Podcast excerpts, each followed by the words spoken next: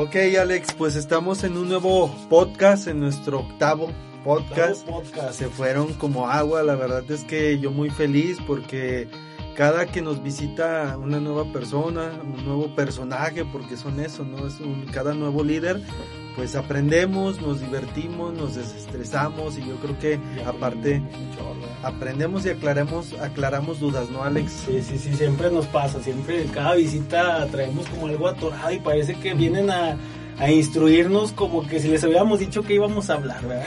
Sí, y, como... es- y el podcast es así como va, ¿no? O sea, en verdad no saben qué les vamos a preguntar, ni qué vamos a ver, ni qué, de qué se va a tratar.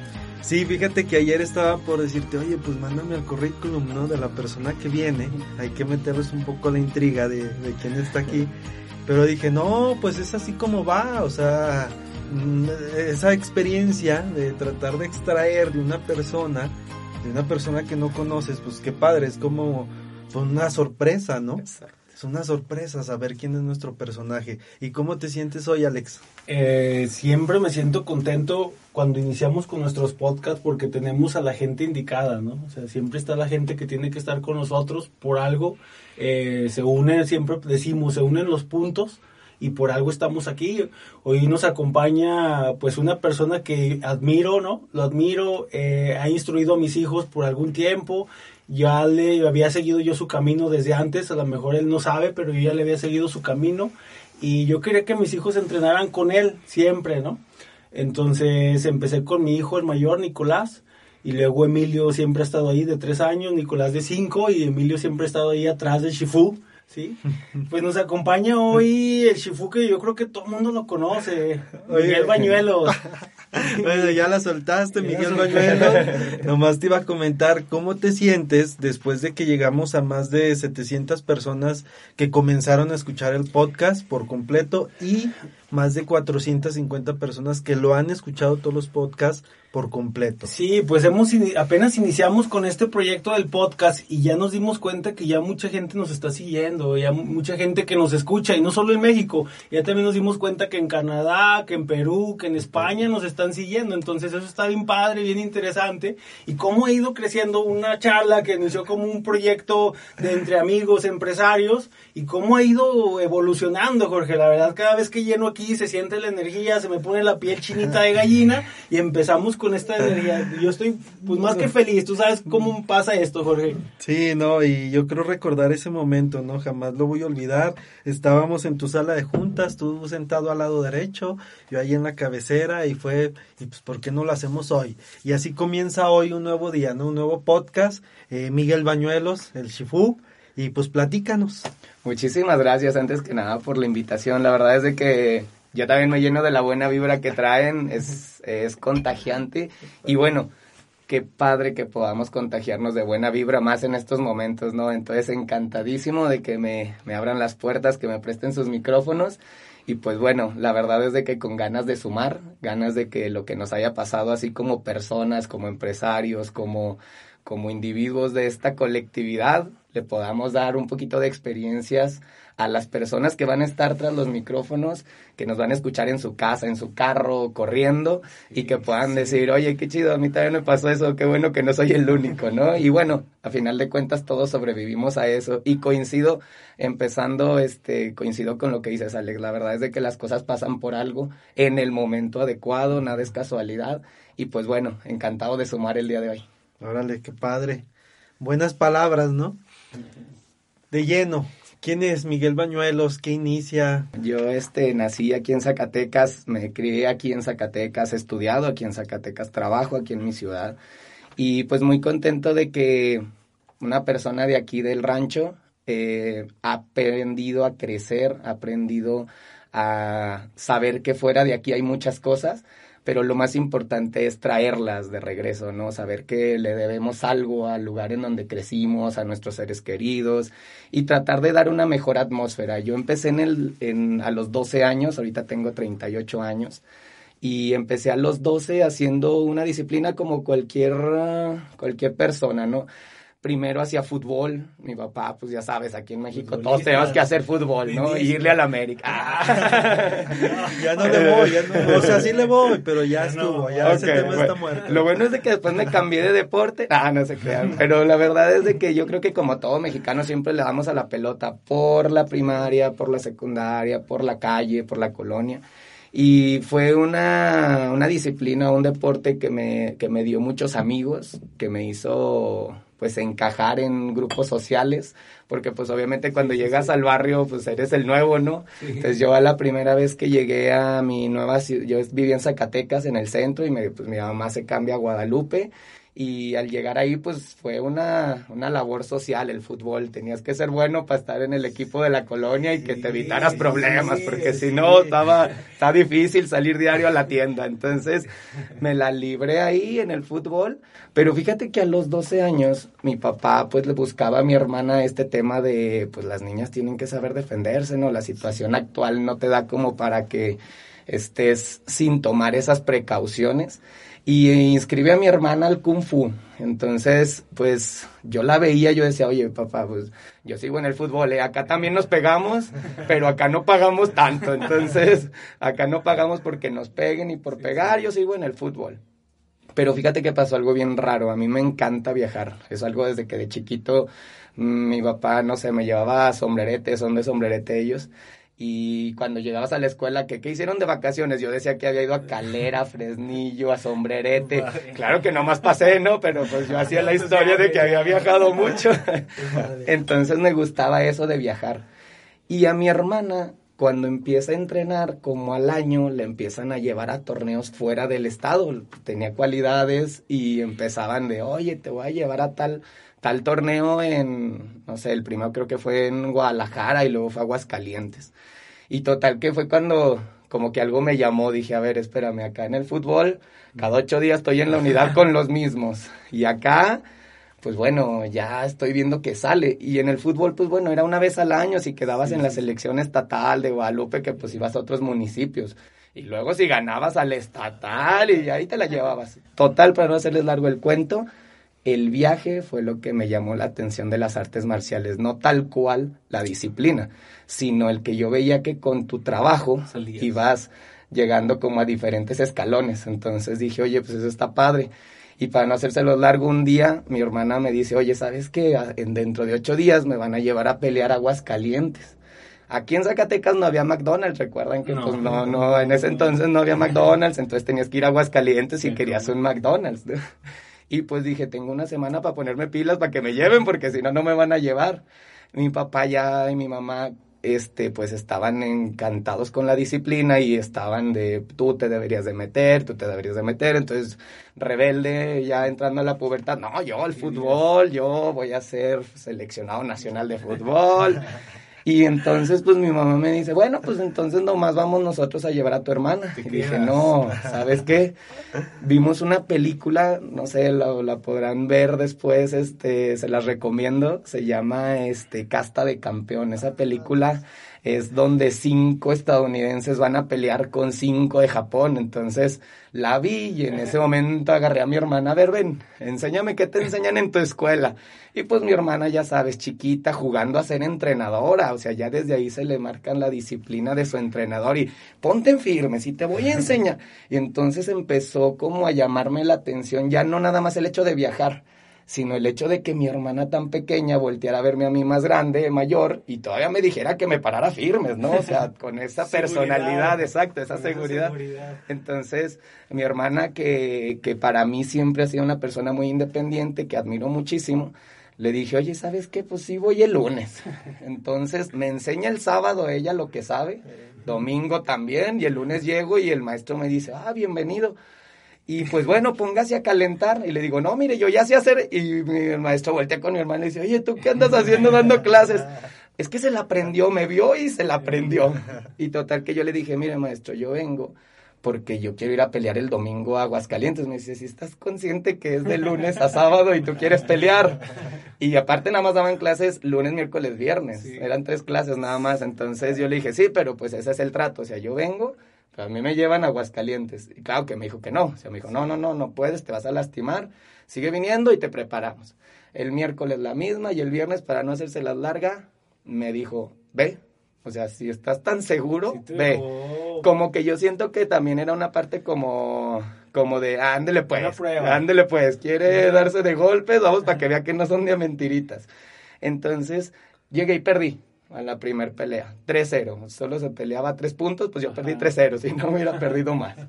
Pero logré mi objetivo, que era viajar. Entonces, desde ahí, pues me empecé a retar uno tras otro y dije, ¿cuándo es el siguiente? En tal, en tal mes, en Fresnillo. Pues ya estoy listo y de ahí gané primer lugar. Entonces fue algo que me marcó. Fui por viajar, pero personalmente fue algo que me inspiró a retarme día con día, a tratar de evolucionar. Y a la fecha es lo que me sigue practicando las artes marciales. tu objetivo estaba claro, yo creo que eso fue, ¿no? En ese momento. Que lo tenías claro, bueno, que querías viajar. Que quiere viajar. Y tenías claro el objetivo del próximo torneo y te preparaste para ese torneo. Pero fíjate que yo creo que más que claro, porque recuerden que tenía 12 años, o sea, a los 12 años nosotros no sabemos qué queremos, no sabemos qué hacemos. Pero lo que sí creo que esta disciplina, este estilo de vida maneja es como que cada día tú puedes ser mejor. O sea, no es de que el día de hoy ya llegaste a un punto en donde nunca puedas evolucionar. Entonces creo que esa hambre de aprender es algo que sí tengo desde pequeño, como que siempre se me ha inculcado el de tú puedes. Entonces era como la siguiente clase me va a salir más alta la patada, la siguiente clase me voy a abrir más, la siguiente clase y luego va cambiando tu vida y pues la siguiente clase voy a poner más rayitas en mi cuerpo, ya me tengo que ver más mamey porque pues ya empieza la pubertad y cosas de esas, ¿no? Y a la fecha cada clase que planeamos es con esa energía con la que empezamos el podcast, así me siento yo cuando estoy en las planeaciones de clase, no, esto va a salir súper padre, y es como que lo que te llama, la pasión, eso es lo que creo que, que marca estas disciplinas, que no es que sean meras de nada más las artes marciales, sino que creo que su esencia, su concepto por el cual surgieron en, en Asia, que era el trabajo interno y externo del cuerpo, a final de cuentas lo vas entendiendo. Al principio todos llegamos por tirar golpes, ¿no? Y por ponerte bien físicamente. Pero cuando empiezas a encontrar ese equilibrio y ese switch de, pues estoy enojado y tengo que canalizarlo y lo puedes hacer, es donde cambia tu vida y empiezas a, a, a ver esos resultados. Y más aún si traes eso como de, de transmitir lo bueno a tus seres queridos, pues entonces es cuando empiezas a lograr tener ese, ese entrenamiento para poder compartir con la gente. Entonces de ahí ya no dejaste de entrenar. Desde esos 12 años continuaste, continuaste, kung fu o alguna otra arte marcial. Solo kung fu y nunca paré. Solo paré en cuando recibí mi cinta negra. Creo que que todos como mexicanos a veces nos ponemos una meta y llegamos y ya decimos, ya, ya, ya la hice, ¿no?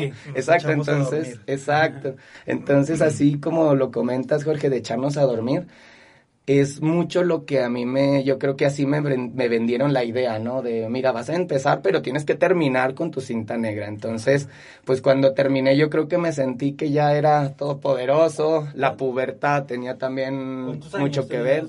Yo creo que en ese entonces debe tener como unos 16, 17 años. Entonces yo creo que esa rebeldía me hizo como decirles, ah, ok, ya acabé la cinta negra, tú querías que me graduara de cinta negra, familia, entonces aquí está. Y como cuando le hacemos en la uni también, ¿no? Ya salimos y ahora sí ya voy a hacer lo que me gusta. Según yo regresé al fútbol este, la fiesta con los amigos que también pasa, ¿no? Eres parte de una atmósfera. y pues un mes aguanté sin la, sin la disciplina, me quedé sin entrenar un mes y después de eso regresé y le dije a mi maestro, pues como es, la cola, la cola entre las patas y le dije, ¿sabe qué?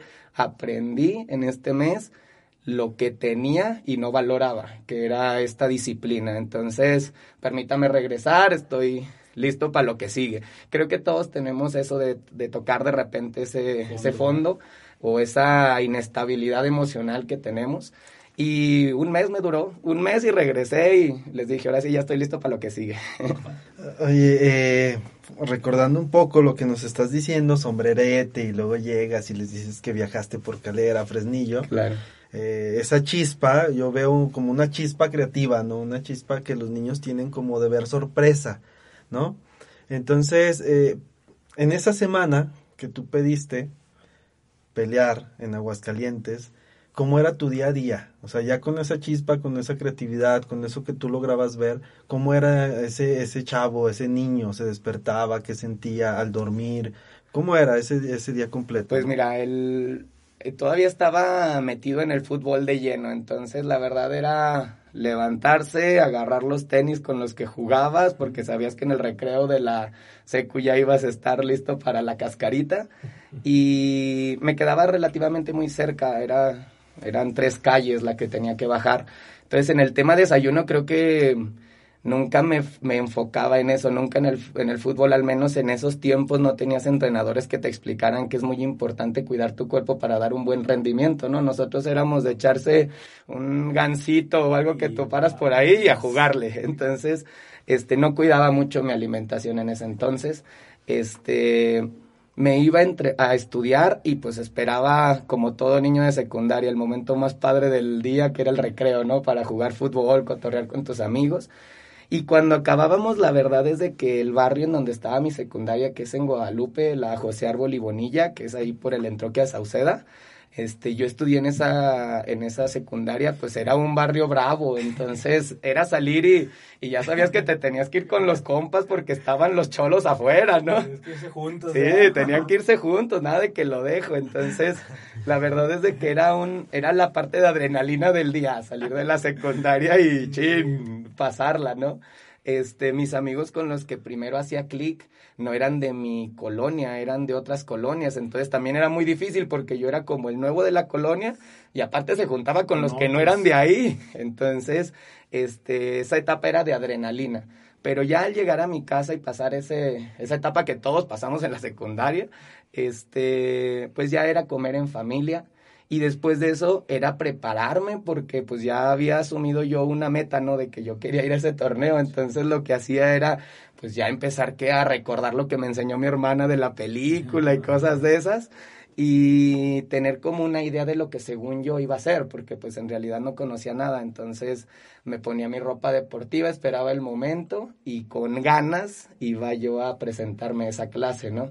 Una vez que acababa la clase, fíjate que el tema deportivo siempre se me dio muy bien. Creo que de pequeño mis papás hicieron buena chamba con eso de sacarme a jugar, llevarme a todos los lugares. Creo que la habilidad motriz la desarrollé muy bien. Y entonces lo que pasaba era de que cuando acababa, pues obviamente regresaba, mi hermana ya se ponía a jugar y yo a practicar, porque pues yo tenía que un compromiso, tenía una pelea profesional casi casi contra el Canelo, ¿no? Entonces, entonces eso me, me llenaba de alegría el día. Y al final creo que, que siempre en mi casa esto de, de encomendarte, rezar y cosas de esas, te hace como volver a, ese, a esa calma del día, volver a esa esencia. Y que después cuando viajé a China me di cuenta que es lo mismo en todas las religiones, ¿no? Unas les llaman de una forma, otros de otra, pero es eso, es volver a la calma, como en una estructura deportiva, la última parte es volver a la calma, no volver a tu esencia. Entonces, creo que mi día era muy divertido. Ahorita lo veo y en ese momento era un estrés total, ¿no? Pero la verdad es de que son cosas que te marcan. Entonces, para mí era un día muy bueno porque tenía la fortuna de estudiar, de comer en casa, de tener familia, de tener amigos y todavía hacer deporte, que era algo que me encantaba. Entonces, eso yo creo que, que como todos los chicos ahorita que lo escucharon, es un día a día de todos, solamente que en ese momento no lo valoramos, ya lo valoramos hasta que estamos fuera de él, entonces es un día como el de todas las personas en Zacatecas, en todas las ciudades, yo creo que en México la mayoría, saliendo de nuestro país hay una dinámica muy diferente por las culturas, pero yo creo que en mi país yo llevé una vida muy normal, muy muy tradicional. Sí, me llama la atención eso, Alex. O sea, él visualiza desde esa edad, ok, primero se pone una meta, Aguascalientes, ¿no? Y supongo que la veía, la imaginabas, imaginabas dónde iba a pelear, aunque no fuera así, aunque no haya sido así. Eh, pero luego pues ya empiezas a ver más allá, ¿no? Supongo ya viste China, ya viste México, ya viste otras cosas. Entonces... Se te abre el panorama. Se te abre el panorama, el panorama y cristalizas lo que sueñas, ¿no? Sí. Es como esa clave de, de estas personas exitosas. Sí, sí, sí, de visualizar, ¿no? Fíjate lejos, o cómo, por qué fuiste a China, ¿no? ¿Tú tenías en mente ir? Fíjate que no. La verdad es de que cuando empecé siempre es así como de, ya sabes, practicas kung fu y ves las películas chinas y tú dices, ah, van a hacer lo que yo hago. Pero fíjate que pasaba algo bien raro. Yo veía las películas chinas pero lo que yo practicaba no se parecía. Entonces siempre hubo esa pregunta que a lo mejor a veces no la externaba, ¿no? Pero siempre la tienes como niño, como, bueno, si yo hago kung fu, ¿por qué no hago lo que hacen en las películas los chinos, ¿no? Ni se parece. Entonces ya con el tiempo fui entendiendo que la persona que trajo el kung fu a México, pues hizo un trabajo muy bueno porque tropicalizó lo que había aprendido de algún maestro, porque él lo, él lo aprendió de un maestro que emigró a México, cuando tuvieron los problemas en China, en el populismo, entonces él pasa a nuestro país y comparte su tradición. Y la persona aquí en México que lo expande, que se llama Silfo Alberto Sáenz, él pues a su modo lo interpretó y lo pasó a las generaciones en México. Entonces esa tropicalización fue muy buena, pero no quería decir que íbamos a ver lo mismo que estábamos viendo en las películas, ¿no?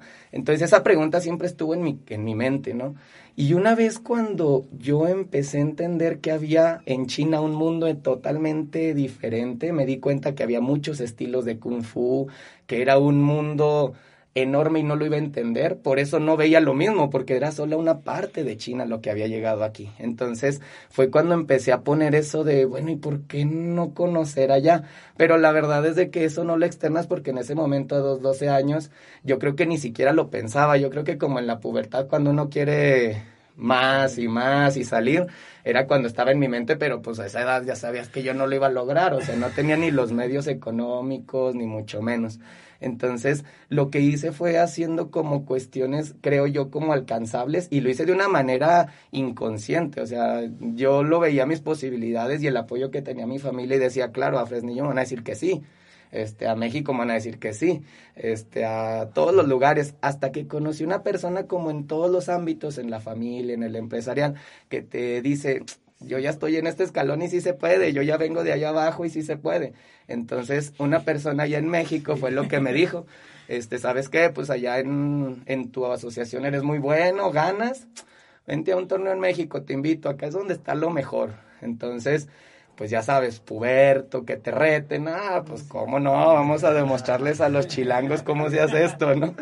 No, también llegué y perdí a la primera. O sea, también fue un choque emocional muy fuerte de ser el mejor en tu grupo social o en tus, en tus torneos.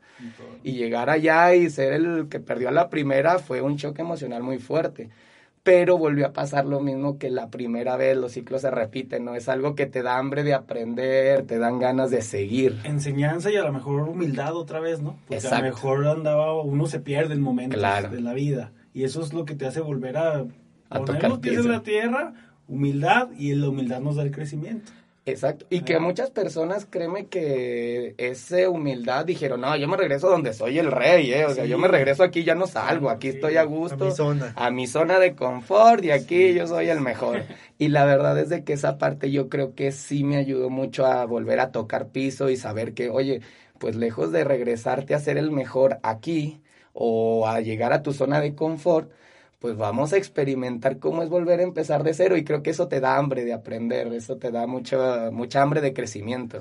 Y eso fue lo que hice, regresé a México, después ya no quería competir en otro lugar, decía, no, tengo que ir ahí y, y no me voy a regresar de ahí hasta que gane. Y fíjate, curioso, a la segunda vez que regreso, vienen unos chicos de Estados Unidos que eran pues las estrellas, ¿no? Y dan un curso y me meto a tomar el curso y ese día gano la categoría. Solo pierdo, bueno, llego a la final y solo pierdo con el gringo que me enseñó. Entonces, estuvo muy padre el aprendizaje y después de eso te das cuenta que te empiezas a viciar de muchas cosas del entorno y pues empiezas otra vez como a perder el rumbo, te vas más despacito. Pero la verdad es de que me dio mucho gusto que al siguiente torneo que regresé pude llegar a la final y que me ganara solo el que me enseñó.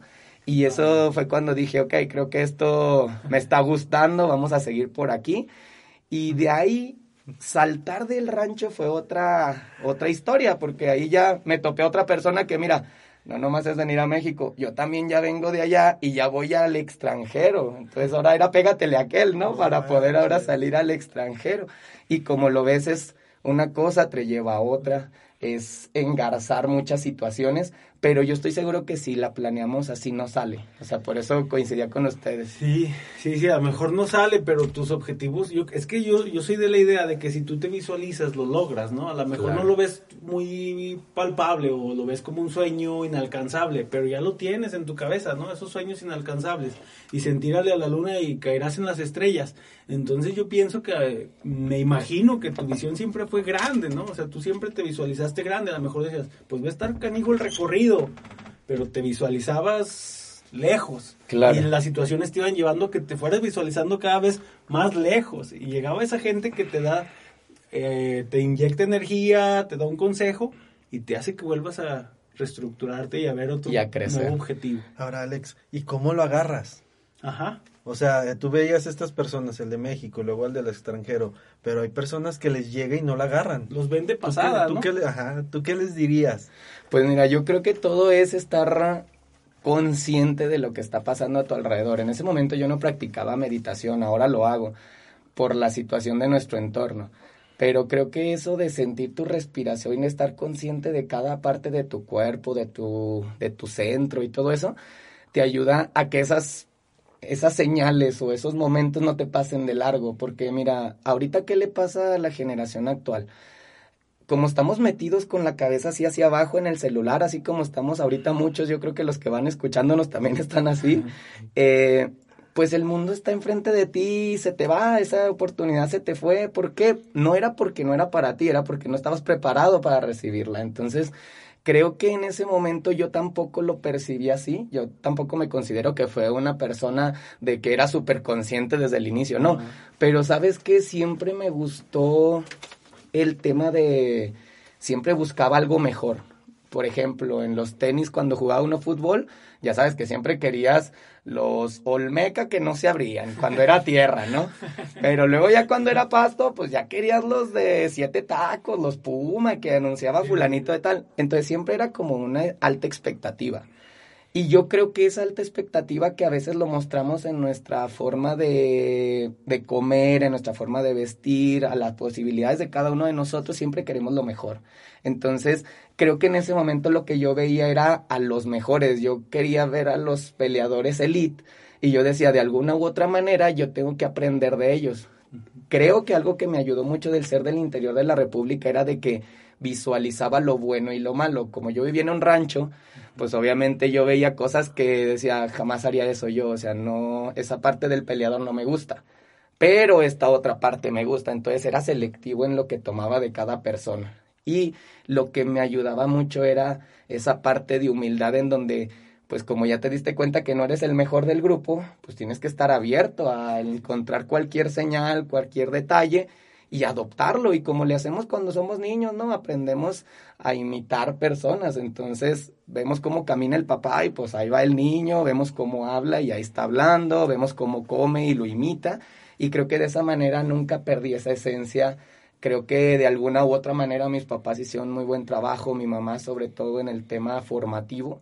Entonces creo que eso me ayudó a ir buscando esas señales, irlas practicando y a esta persona la conozco en un torneo en México, la maestra Adriana Corral, que desgraciadamente ya se nos adelantó, pero que a muchas personas como a mí nos dejó mucha enseñanza en el tema. Ella era argentina, viene a México y ella sabe que aquí hay un gran potencial de la calidad técnica de los artistas marciales y lo que hace es llevarlos a donde ella ya conocía. Entonces, si te fijas, se repite el patrón, ¿no? Alguien que ya conoce y que te dice, este es bueno, nomás le falta como un empujoncito. Entonces, nos llevó, fíjate, mi primer salida fue a Venezuela y después de ahí fui a Guatemala y después de ahí ya a las grandes ligas que era Estados Unidos, ¿no?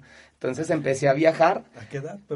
eso ya tenía yo 18, 19 años y luego aparte era que yo ya tenía mi escuela, entonces iba, pero me llevaba a, uno o dos alumnitos, ¿no? Entonces, creo que ese ejemplo es lo que hizo el detonar mi carrera, porque veían al líder como pues llegaba, se paraba en el área, peleaba y a veces ganaba, a veces perdía, esto es de todos los deportes, pero tenías esa actitud de mostrar el ejemplo, o sea, no le pides algo a alguien que no puedas hacer, ¿no? Entonces, eso me ayudó mucho y después de haber visitado el extranjero, pues ahora sí ya Ya no era una idea tan descabellada el, bueno, ¿y por qué China no? Entonces, de ahí fue donde empezó a incrustarse ese pequeño sueño. ¿Tu escuela a qué edad inicia? ¿Cuántos años? Yo empecé a los 18 años a dar clases. Eh, a los 18 años, 17, 18 años empecé a ayudarle a mi maestro. Obviamente, como en todas las escuelas, ¿no? Mi maestro ya tenía una carga de trabajo amplia y me dice, oye, pues me están ofreciendo un local acá, pero pues yo no puedo. ¿Cómo ves? Te avientas y pues nos hacemos unos porcentajes. Ah, genial. Yo, la verdad, yo lo veía no por ayudarle a mi maestro ni como negocio. Yo decía, no manches, entreno lunes, miércoles, viernes con el maestro y martes, jueves y sábado me van a dar un lugar para entrenar. Entonces, genial a darle, ¿no? Yo no lo veía como por compartir, yo lo veía por entrenar. En ese momento mi, mi etapa era competitiva, era muy dedicado. Y aunque mi maestro solamente daba tres clases, yo los otros días entrenaba en mi casa, en el parque, en donde se podía. Entonces ahora decía, no, hombre, aparte me van a poner una escuela. Entonces yo veía como el dar clases como el, ok, te voy a enseñar, pero acabando voy a entrenar, me explico. Y no me gustaba dar las clases. Eh, creo que como todos al inicio, pues tu trabajo no lo ves desde la parte completa, solo ves el producto terminado quieres lo que gana el patrón, pero no te quieres esforzar lo que se esfuerza el patrón. Entonces, esa parte era la que yo no veía y pues fue un shock porque ya cuando vi la friega y la responsabilidad y que les tenía que decir a mis amigos en la universidad de, no, yo no puedo ir a la soleada, compadres, porque yo tengo clase, pues ya empecé a entender que la vida era como distinta y que había, sí, muchas gratificaciones, pero que también a la vez había grandes responsabilidades como esas. Exactamente. Y ahí fue donde empecé a, bueno, pues ni modo, por entrenar tengo que dar clases. Fíjate, era, tengo que enseñar a la gente, ni modo, voy a dedicar tiempo a eso y después entreno. Y así me la pasé yo creo que como seis meses, no entendiendo el significado real de dar clases, solamente haciéndolas. Como en todo trabajo, llegas y le aprietas al botón para que te paguen y no dices más, no más lo que ocupas. Y cuando empecé a entenderlo fue cuando, fíjate, vi a un niño que hacía movimientos que yo hacía peleando, o sea, me imitaba. Y cuando lo vi dije, no manches, o sea, qué padre que este niño se anime a pararse enfrente de otro, a pegarse y aparte le haga como yo. dije, entonces, eso me llenó de mucha satisfacción y de ahí empecé a poner dedicación a mi trabajo. Ahora sí que yo creo que ese detalle fue lo que me hizo entender que había personas que ponían en mis manos su tiempo, su dedicación, su esfuerzo, eh, pues parte de la evolución y la formación de su vida y le di esa, ese peso. Ya me empecé a preparar, empecé a hacer muchas cosas y en el 2004, ya después de cuatro años de estar dando clases, este, pues mi maestro este, empezaba con el tema de, oye, pues ya tienes más gente, este, vamos viendo lo de los porcentajes y todo esto. Nunca fue por dinero, pero creo que la vida también nos llevó por caminos distintos por la visión que teníamos en ese momento de la vida. Entonces, fallece un compañero de nuestro equipo con el que yo entrenaba a diario. Imagínense así como ustedes, un proyecto y que de repente pues uno se nos adelanta. Entonces, en ese momento yo tenía que poner un nickname a mi academia. Para que la empresa los reconociera, teníamos que poner el nombre de la colonia o nombre de la calle para que pudieran identificar en dónde estábamos. Íbamos a poner García Salinas porque estaba por ahí. Y fue cuando dijimos, no, ¿saben qué? Vamos a poner mis Díaz en honor a nuestro compañero eh, García Salinas nos van a identificar, yo sé quién fue, pero la verdad es de que siento más un escudo que traiga un, un nombre de, de, alguien que nos ayudó a cumplir los sueños que estamos haciendo, que creía en los sueños como nosotros, que se sacrificaba por ellos. Y en ese momento pusimos mis días. Y al lapso de tres años se dio el tema China. Al 2007 me voy para allá y al regresar, pues ya la visión era completamente diferente a la de mi empresa y decidimos empezar a emprender ya tal cual el nombre de la marca Mis Díaz. Entonces fue un fogueo desde muy temprana edad como coach, pero los primeros seis meses tú no lo viste así.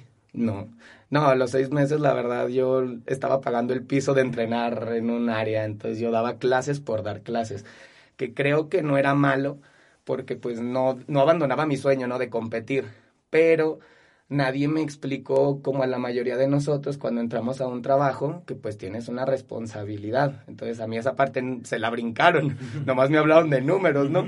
Y ya sabes, en ese entonces, no, hombre, te voy a dar 500 pesos. Yo decía, era mi tanque de gasolina y unos tacos. No, sí le doy un mes así, no hay problema.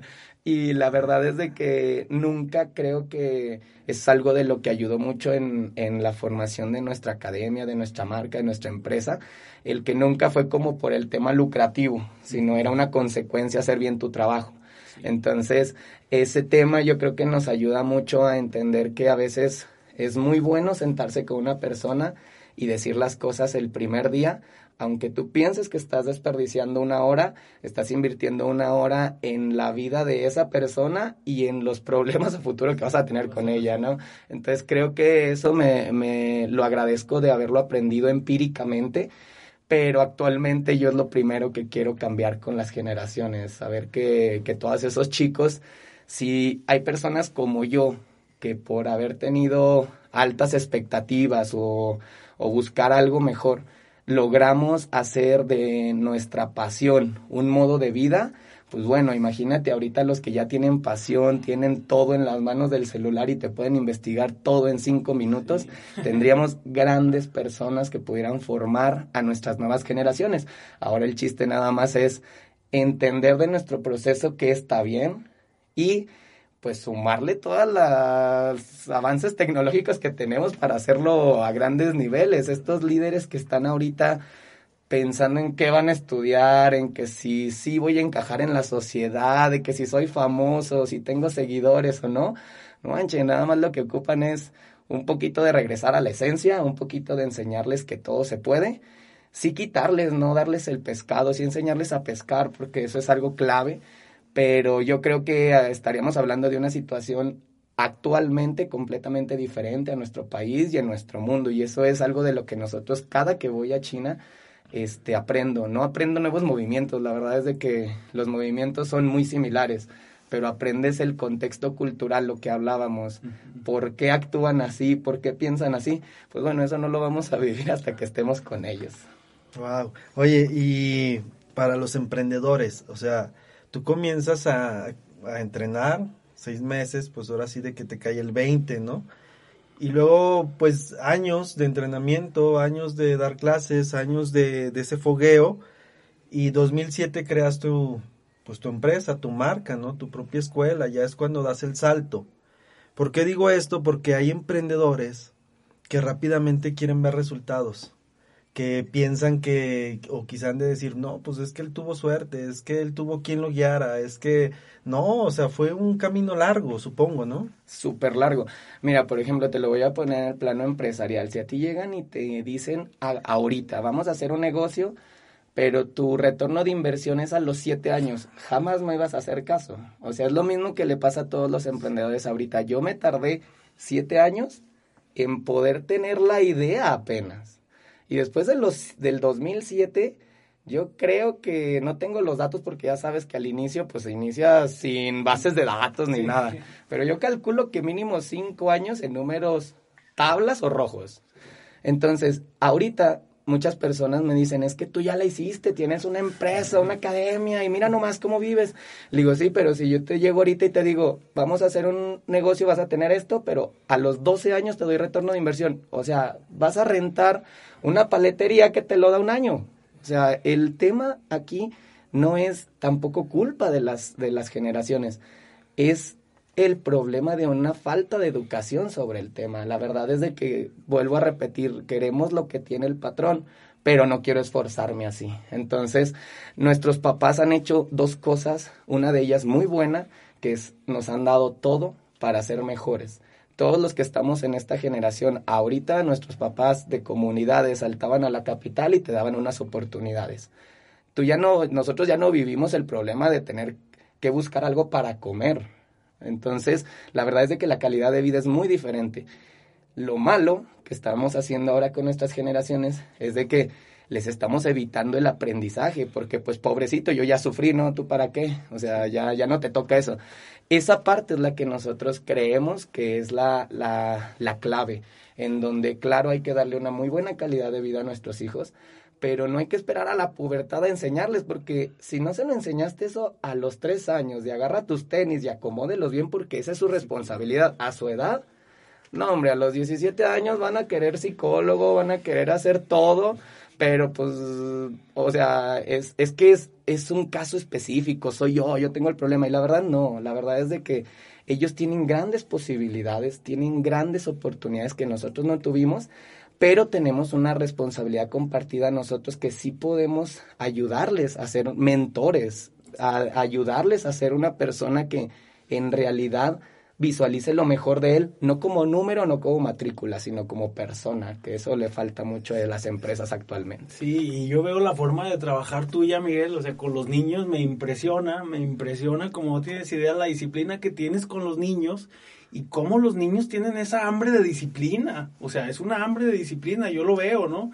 Te siguen, o sea, te quieren, eh, un aprecio a ti y ellos les dice algo y inmediatamente obedecen, o sea, y él, pero él les habla como personas que son, o sea, Miguel les hablas como personas que son, Jorge, o sea, yo ahí lo veo en la clase, un niño de 3, 4, 5 años se pone a su nivel, Miguel, y el niño se siente identificado inmediatamente con él, ¿sí? O sea, cómo se hinca, los escucha, platica con ellos, o sea, como padre me has dado unas enseñanzas que digo, o sea, ¿cómo, no? Si yo estoy viéndolo y yo no lo hago en casa, o sea, unas enseñanzas he tenido muy grandes de ir a ver la clase de, de Kung Fu conmigo, que digo, me está faltando mucho como padre de escucharlo, ¿no? O sea, de estar con mi hijo, escucharlo, verlo, platicar, porque es una persona, ¿no? Es una personita, ¿sí? Que entienden todo, les, las indicaciones que les das, las cumplen, eh, obedientes, llegan temprano, están más preocupados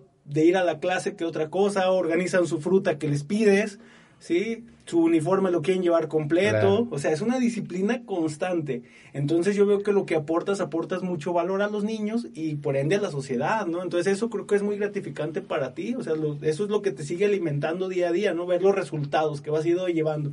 Porque tuviste niños que ahorita ya son adolescentes o ya son adultos, ¿no? Que ya tienen a sus niños y que ya me llevan a sus niños, o sea, ya me siento grande, ya me siento viejo.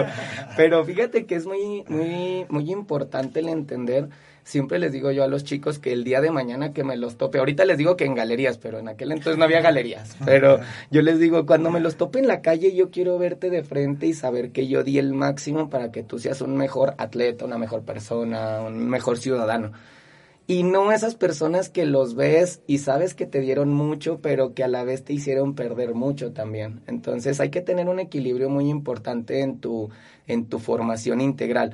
Todos los extremos son malos, o sea, no puedes solamente ser un entrenador. Aquí en México no podemos solo ser un atleta, o sea, no vivirías de eso. Si pasas la frontera, claro que puedes ser una persona que tenga una vida totalmente garantizada por el tema de ser un atleta en Estados Unidos, pero aquí no. Entonces tenemos que entender que sí hay cosas muy buenas y que hay que tratar de tropicalizarlas en nuestro rancho, pero la verdad es de que si no estamos haciendo nosotros lo necesario, tampoco somos parte de la solución. Entonces es algo que nosotros siempre inculcamos a los papás y créeme que eso que ven ahorita ustedes, Alejandro, como papás de la clase a los niños, tenemos también relativamente poco que hicimos esa profesionalización de nuestro trabajo. Hay muchas generaciones que a la medida de lo que yo sabía en ese momento, hice lo mejor, pero cada año vamos, cada dos años voy a Estados Unidos, cada año salgo a Europa a competir porque tengo seleccionados nacionales, eh, cada año estamos en los mejores torneos en México, entonces cada experiencia va sumando y eres un, eres un Miguel Bañuelos que fuiste hace un año. Actualmente yo creo que todos somos una mejor persona después de esto de la pandemia y ahora pues va a ser el, la clave es ¿qué vas a hacer con ese aprendizaje? Todo lo que no pongamos en práctica es un aprendizaje obsoleto. Y nosotros cuando estamos en la universidad es parte de, ¿no? O sea, la verdad es de que pasamos la universidad y hasta que de noche y hasta que llegaste a un negocio dices, esto como que me lo habían dicho. Sí, nada más que en ese momento no, no encontraron la forma adecuada de generarte motivación y hambre de aplicarlo. Entonces eso es lo que nosotros queremos hacer con nuestros chicos, no nomás en el tatami, no es nomás enseñarles hoy para competir mañana, sino darles herramientas para la vida que te sirvan el día de mañana. Esto que platicas nosotros lo hacemos, tú sabes que todo lo ves desde una perspectiva y va cambiando conforme van cambiando tu vida. Y cuando nosotros en mi casa llegaron estas dos princesas que tengo, eh, pues la verdad es de que me di cuenta, ok, hago un muy buen trabajo, pero si no lo hago en tiempo y forma, la coordinación motriz de ese niño y las habilidades sociales que desarrolle son parte de mí. ¿Por qué? Porque los papás, desgraciadamente la mayoría trabajan toda la tarde y en la noche lo que quieren es llegar, medio platicar y dormir. Entonces, ¿quién se está haciendo cargo de esos valores, de esas habilidades sociales? Y a veces se lo queremos poner a una institución educativa que no es su fundamento. Ellos que les enseñen a aprender lo que tienen que aprender en la parte de educación, pero la formación es parte nuestra. Entonces nosotros como auxiliar del desarrollo de formación integral, nos queda súper claro que tenemos que tener mucha profesionalización, muchas capacitaciones para poder dejar a ese niño lo mejor de nosotros en ese momento. Te repito, cada año cuando llegan las personas a las academias me dicen, oye, ya enseñas diferente. Y yo, claro, si no aprendía nada en un año, estaría muerto. Esto no es una evolución. Y eso es algo de lo que queremos transmitir con todos. Yo veo que es un conjunto de cosas. Mira, pones disciplina, y pones valores, o sea, nos, nos, refuerzas valores hasta los papás, ¿no? Refuerza valores, ahí nos mandas, oye, se va a trabajar el valor de la semana o el valor del día, o eh, alimentación, ¿sí? ¿Qué deben comer, qué no, qué sí, que consuman agua. Entonces es un, un entorno completo, o sea, yo veo que hay un entorno completo pero ¿cómo te mantienes con ese equilibrio? O sea, porque es una actitud positiva constante, ¿no? Es una actitud que tú tratas de tener, o sea, ¿cómo te mantienes en eso? ¿Por qué? ¿Por qué te lo digo? Porque pues tienes problemas como todos, claro. económicos, en este momento de, de la pandemia tienes problemas, bueno, hay áreas de oportunidad, bueno, problemas le llamamos, claro. ¿no? Pero como todos, ¿no? O sea, eh, tienes tu esposa, tienes tus hijas, tienes una empresa, tienes trabajadores, eh, tienes que dar lo mejor ahí en tus áreas de trabajo, diario tienes que estar presente, entonces, ¿cómo e-, ese equilibrio, no? Porque me llama mucho la atención esa actitud que yo constantemente voy, te veo y yo todos los días te veo con la energía bien, bien, bien, bien. Y, o sea, yo trato de mantenerme todos los días con esa energía. y, y no, no, no, no, Ya sé, es que ¿sabes qué? Pasa algo bien raro, Alex y Jorge, pasa algo bien raro en los deportistas. Eh, hay una frase que dice que la motivación no siempre vas a estar motivado pero para eso tienes que estar siempre bien disciplinado para lograr el objetivo. Entonces, la verdad es de que como deportistas hay días en donde el ácido láctico en tu cuerpo, ese dolor que hablamos todos de, oye, es que me duele esto, hoy no voy a ir porque hoy me duele, ya que me recupere voy. Ese dolor, la verdad es de que lo único que hace es sacar personalidad de ti, es sacar carácter de ti, es saber si en realidad lo quieres o no. Si lo hacemos por moda, pues bueno, todos vamos a hacer algo por moda. En la academia nosotros tenemos personas que te juro que tienen un estilo de vida impecable y tenemos personas que van a tomarse la fotografía porque a ellos les gusta hacer la parte fotográfica de la, del, del Instagram. Y, y, es, y es válido, siempre y cuando no traicionemos nuestros ideales. Es decir, si yo voy por eso y estoy consciente de eso, Claro que me voy a sentir bien porque ese era mi objetivo. Pero si voy queriendo los cuadritos del de al lado, pero tomándome la foto nada más, eso jamás va a pasar. Entonces creo que eso es lo que es la congruencia de lo que decimos con lo que hacemos. Eso es lo que en realidad nos mantiene estables. Y obviamente que igual que ustedes, Alejandro y Jorge, igual yo en la mañana me levanto y digo, hoy no quiero dar clase, pero no hay nadie más, entonces para arriba, respírele y usted tiene un compromiso. Y lo que yo siempre pienso es igual que creo que todas las personas, siempre pongo esa motivación que tenemos, ¿no? Nuestra familia, nuestros hijos, nuestro, lo que tengamos inmediato. Y pues es, si el día de hoy yo muestro esta debilidad, él la va a aprender. O sea, si yo el día de hoy como patrón digo, hoy no, hoy se cierran las clases, pues mi hija me va a decir el día de mañana, oye, pues mañana tampoco, ¿no? Porque si ya lo hiciste una vez, es fácil hacerlo. Entonces, si ella no ve eso, es algo que no tiene en su cabeza, eso no es, eso es imposible porque no existe, exacto.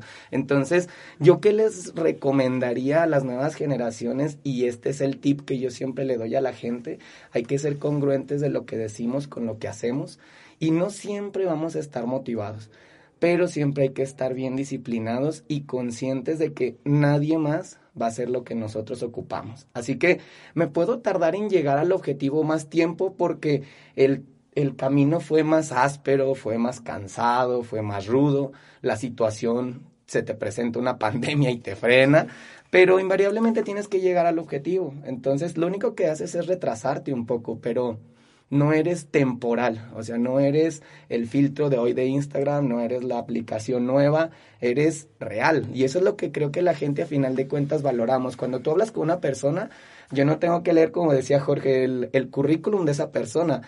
Con hablar y verlo a los ojos sabes si es real o no. Entonces yo creo que los que somos empresarios pasamos por mucho de eso, porque le pagamos a cada persona que viene a contarnos chocoaventuras que no son reales o que son reales en una atmósfera completamente diferente. Y luego viene el tema creatividad de cómo lo pongo en el rancho, porque pues sí, así le hacen en Disney, pero aquí no, o sea, aquí no hay Disney, aquí somos muy diferentes.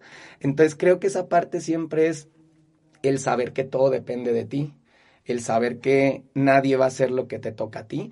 Y yo lo que he aprendido a lo largo de todo este tiempo en este estilo de vida, porque mucha gente me dice, ¿qué practicas? Kung Fu, kickboxing, artes marciales. Le digo, no, yo practico un estilo de vida.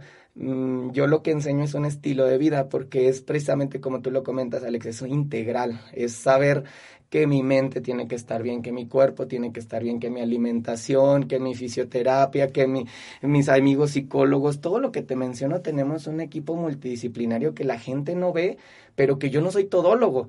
Yo sé que todo tiene que funcionar, pero siempre tengo un especialista en el área, siempre tengo mi departamento, el que se encarga y les digo, oye, este niño tiene problemas así, necesito que me lo atiendas así yo no sé, no, no es bueno ser un todólogo, es bueno saber que tenemos limitantes, pero yo pasé una vida en donde me hubiera encantado que tuviera cinco personas a mi alrededor para tratar de sacar mi mejor versión y eso es lo que nosotros hacemos en la academia. Ponemos la vara en donde la gente ocupa y eso lo hacemos a nivel deportivo y a nivel vida personal. Yo creo que en el momento en donde nosotros entendimos que estábamos formando personas, siempre les pongo el ejemplo de los jitomates, les digo, miren, si yo tuviera un lugar en donde consumen comida, y se me echa a perder un kilo de jitomate, pues tengo una merma y voy y la compro y lo traigo. Digo, pero si aquí a un niño seis meses no se le desarrolla su habilidad motriz y social en su momento, vamos a tener una persona que la vamos a sacar a la calle y en la pubertad lo vamos a querer meter para ayudarle otra vez y va a ser imposible.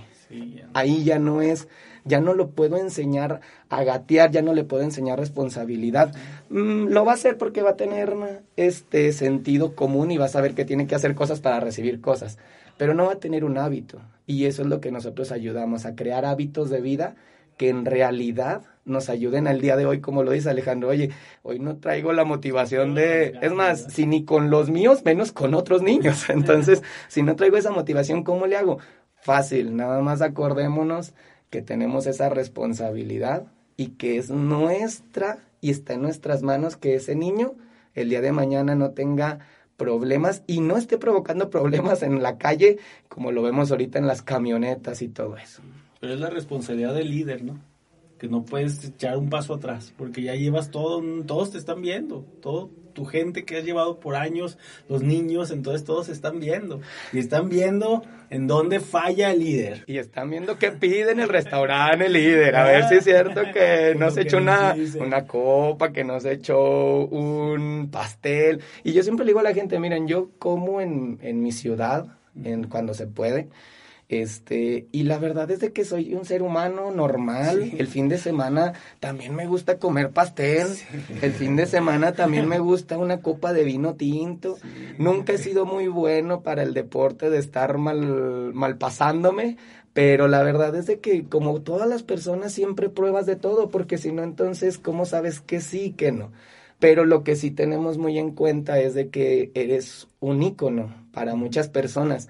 Muchas personas cambian de ciudad por estar contigo en formación. Muchas personas no se van de ciudad porque quieren estar contigo en formación.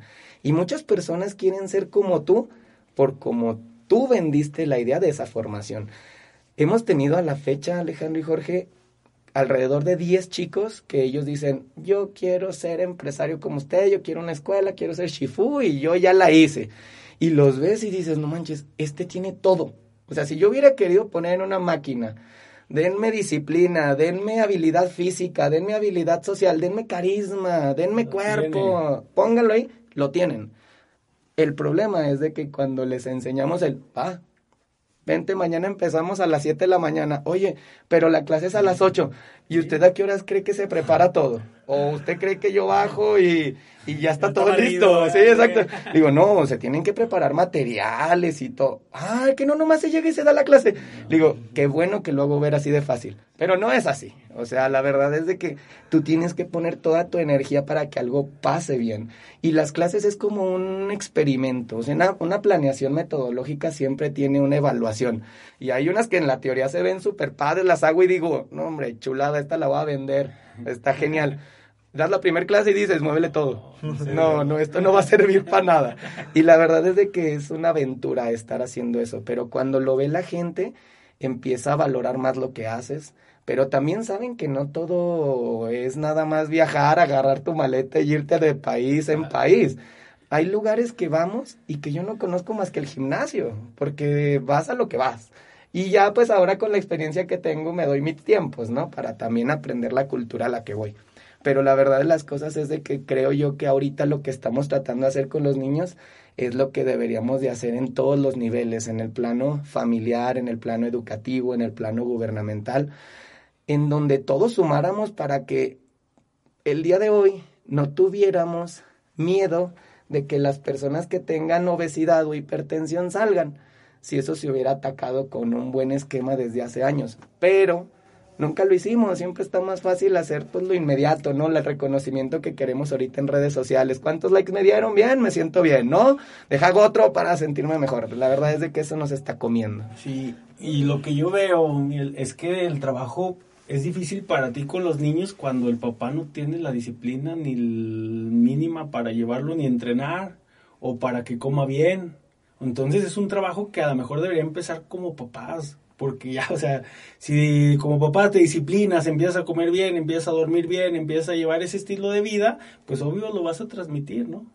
A los chicos. Pues simplemente, como yo les digo a ellos, el día de hoy les agradezco a los papás que tengan esa disciplina, porque ellos son los que manejan para llegar ahí. O sea, el niño está que se muere por ir a las clases porque logras ese enganche, esa promoción de salud pero imagínate si tú no lo llevas.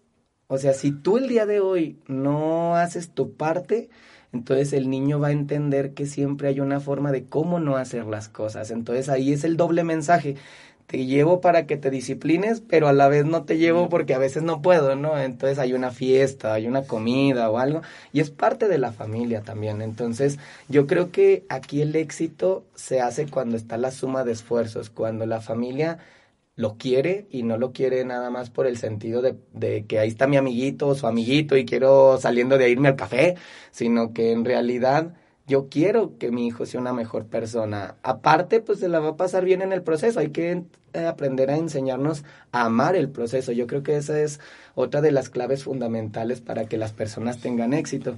Amar el proceso. El día de hoy tengo alguna carencia, sí, pero tienes muchas virtudes que no valoras porque no me estás pensando en lo que no tienes. Entonces, la verdad es de que ese proceso es amarlo, es entenderlo y, y en la medida en la que lo hacemos así, yo creo que el niño, mientras no entienda un doble mensaje, esa falta de congruencia, también va a tener seguridad. Por eso estamos tan, o por eso los niños se ven tan emocionados cuando hay una persona que les dice, ah, sí, y no hay de otra.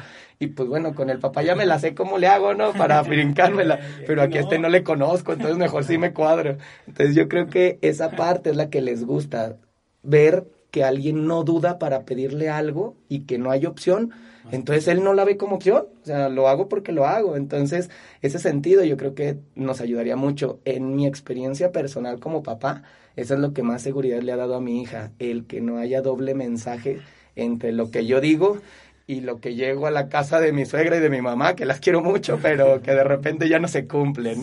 Sí, yo pienso que todo va, bueno, un resumen, yo resumo todo en integridad, ser una persona íntegra. Exacto. Que hagas bien las cosas aun cuando nadie te ve. Es correcto. Yo creo que eso, todo lo que me dices, yo lo canalizo ahí, ser una persona íntegra, que para mí es lo más complicado, ¿no? Lo trabajo día a día, ser íntegro, lo mejor, ser la mejor persona aun cuando nadie me vea. Es correcto. Transparente. Transparente. Y eso habla de tu código. Mientras no traiciones tu código, tu filosofía de vida y esa congruencia de la que hemos hablado, te vas a sentir bien, independientemente a lo que tengas o lo que recibas por tu trabajo.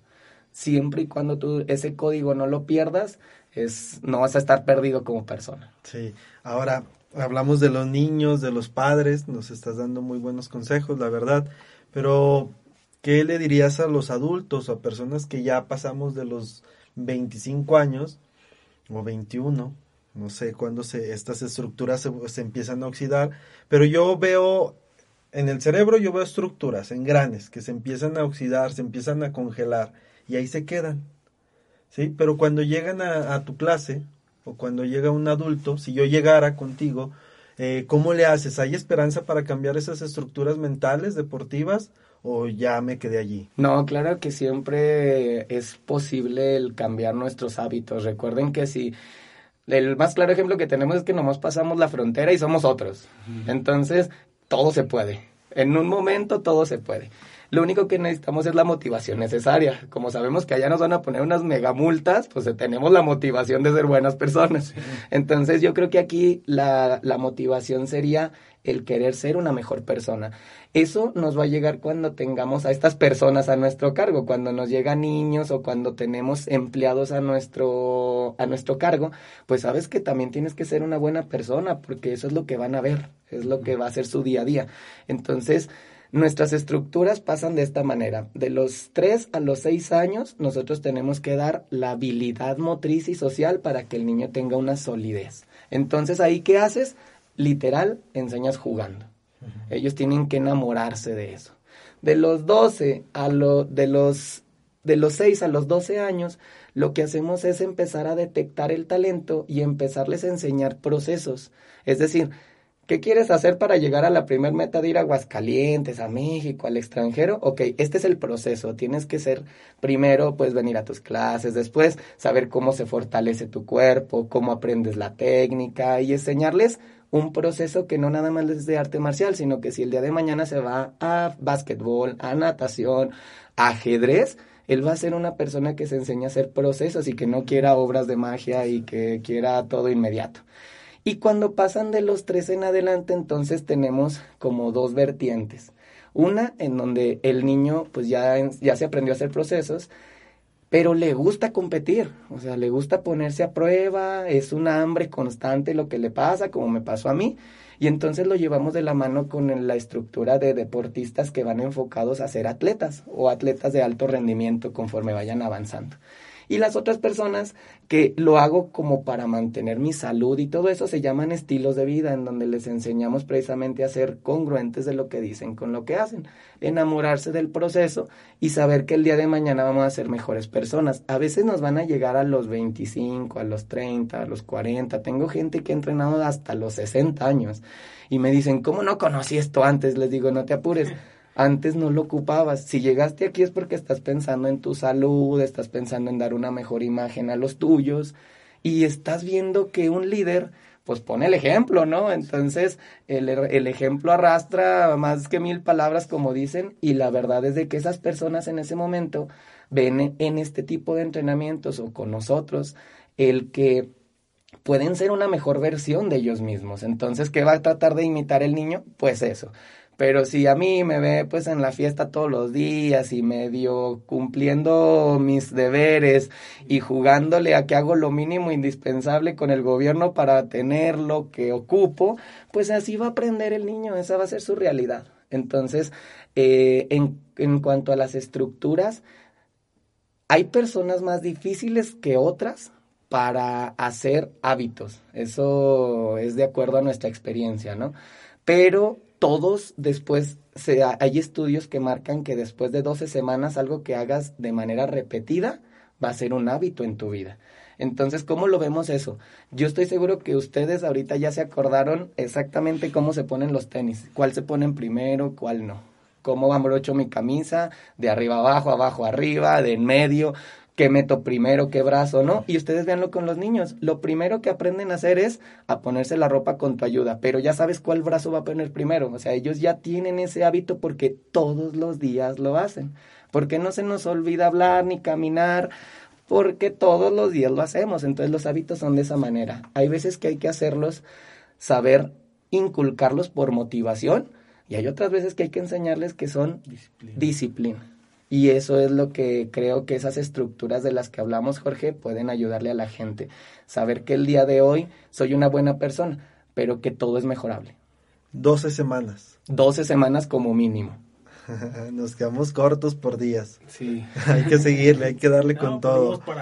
Fíjate que en este grupo de las 5 de la mañana, que traemos, bueno, pues lo traemos Sí. Alejandro y yo, ¿no? Porque cada quien ya está por su lado, pero vaya, siguen, ¿no? Claro. Y ahí en un grupo que se creó, pues Marco sube ahí su foto, su comentario, Paco, que, que ha estado activo, eh, Alex. Eh, yo me hacía mucho esas preguntas. Yo decía, a ver, ¿qué pasa? ¿Por qué no funciona? Bueno, primero yo debo ser el ejemplo, ¿no? Yo cuando comencé, pues sí andaba como 12 kilos arriba. Dije, "Pues, primero debo ser yo. ¿Cómo voy a motivar a correr? Pues si ni yo estoy corriendo, ¿no?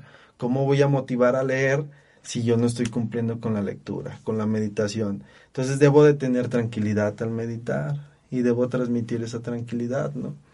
Debo de ser paciente. Entonces fue como una, una construcción, ¿no? De un personaje en el día a día y me di cuenta que esas estructuras sí se pueden romper. Pero ahora venía la tarea con mi hija, de que le exiges algo de la casa y dices, Jorge, tú no lo haces.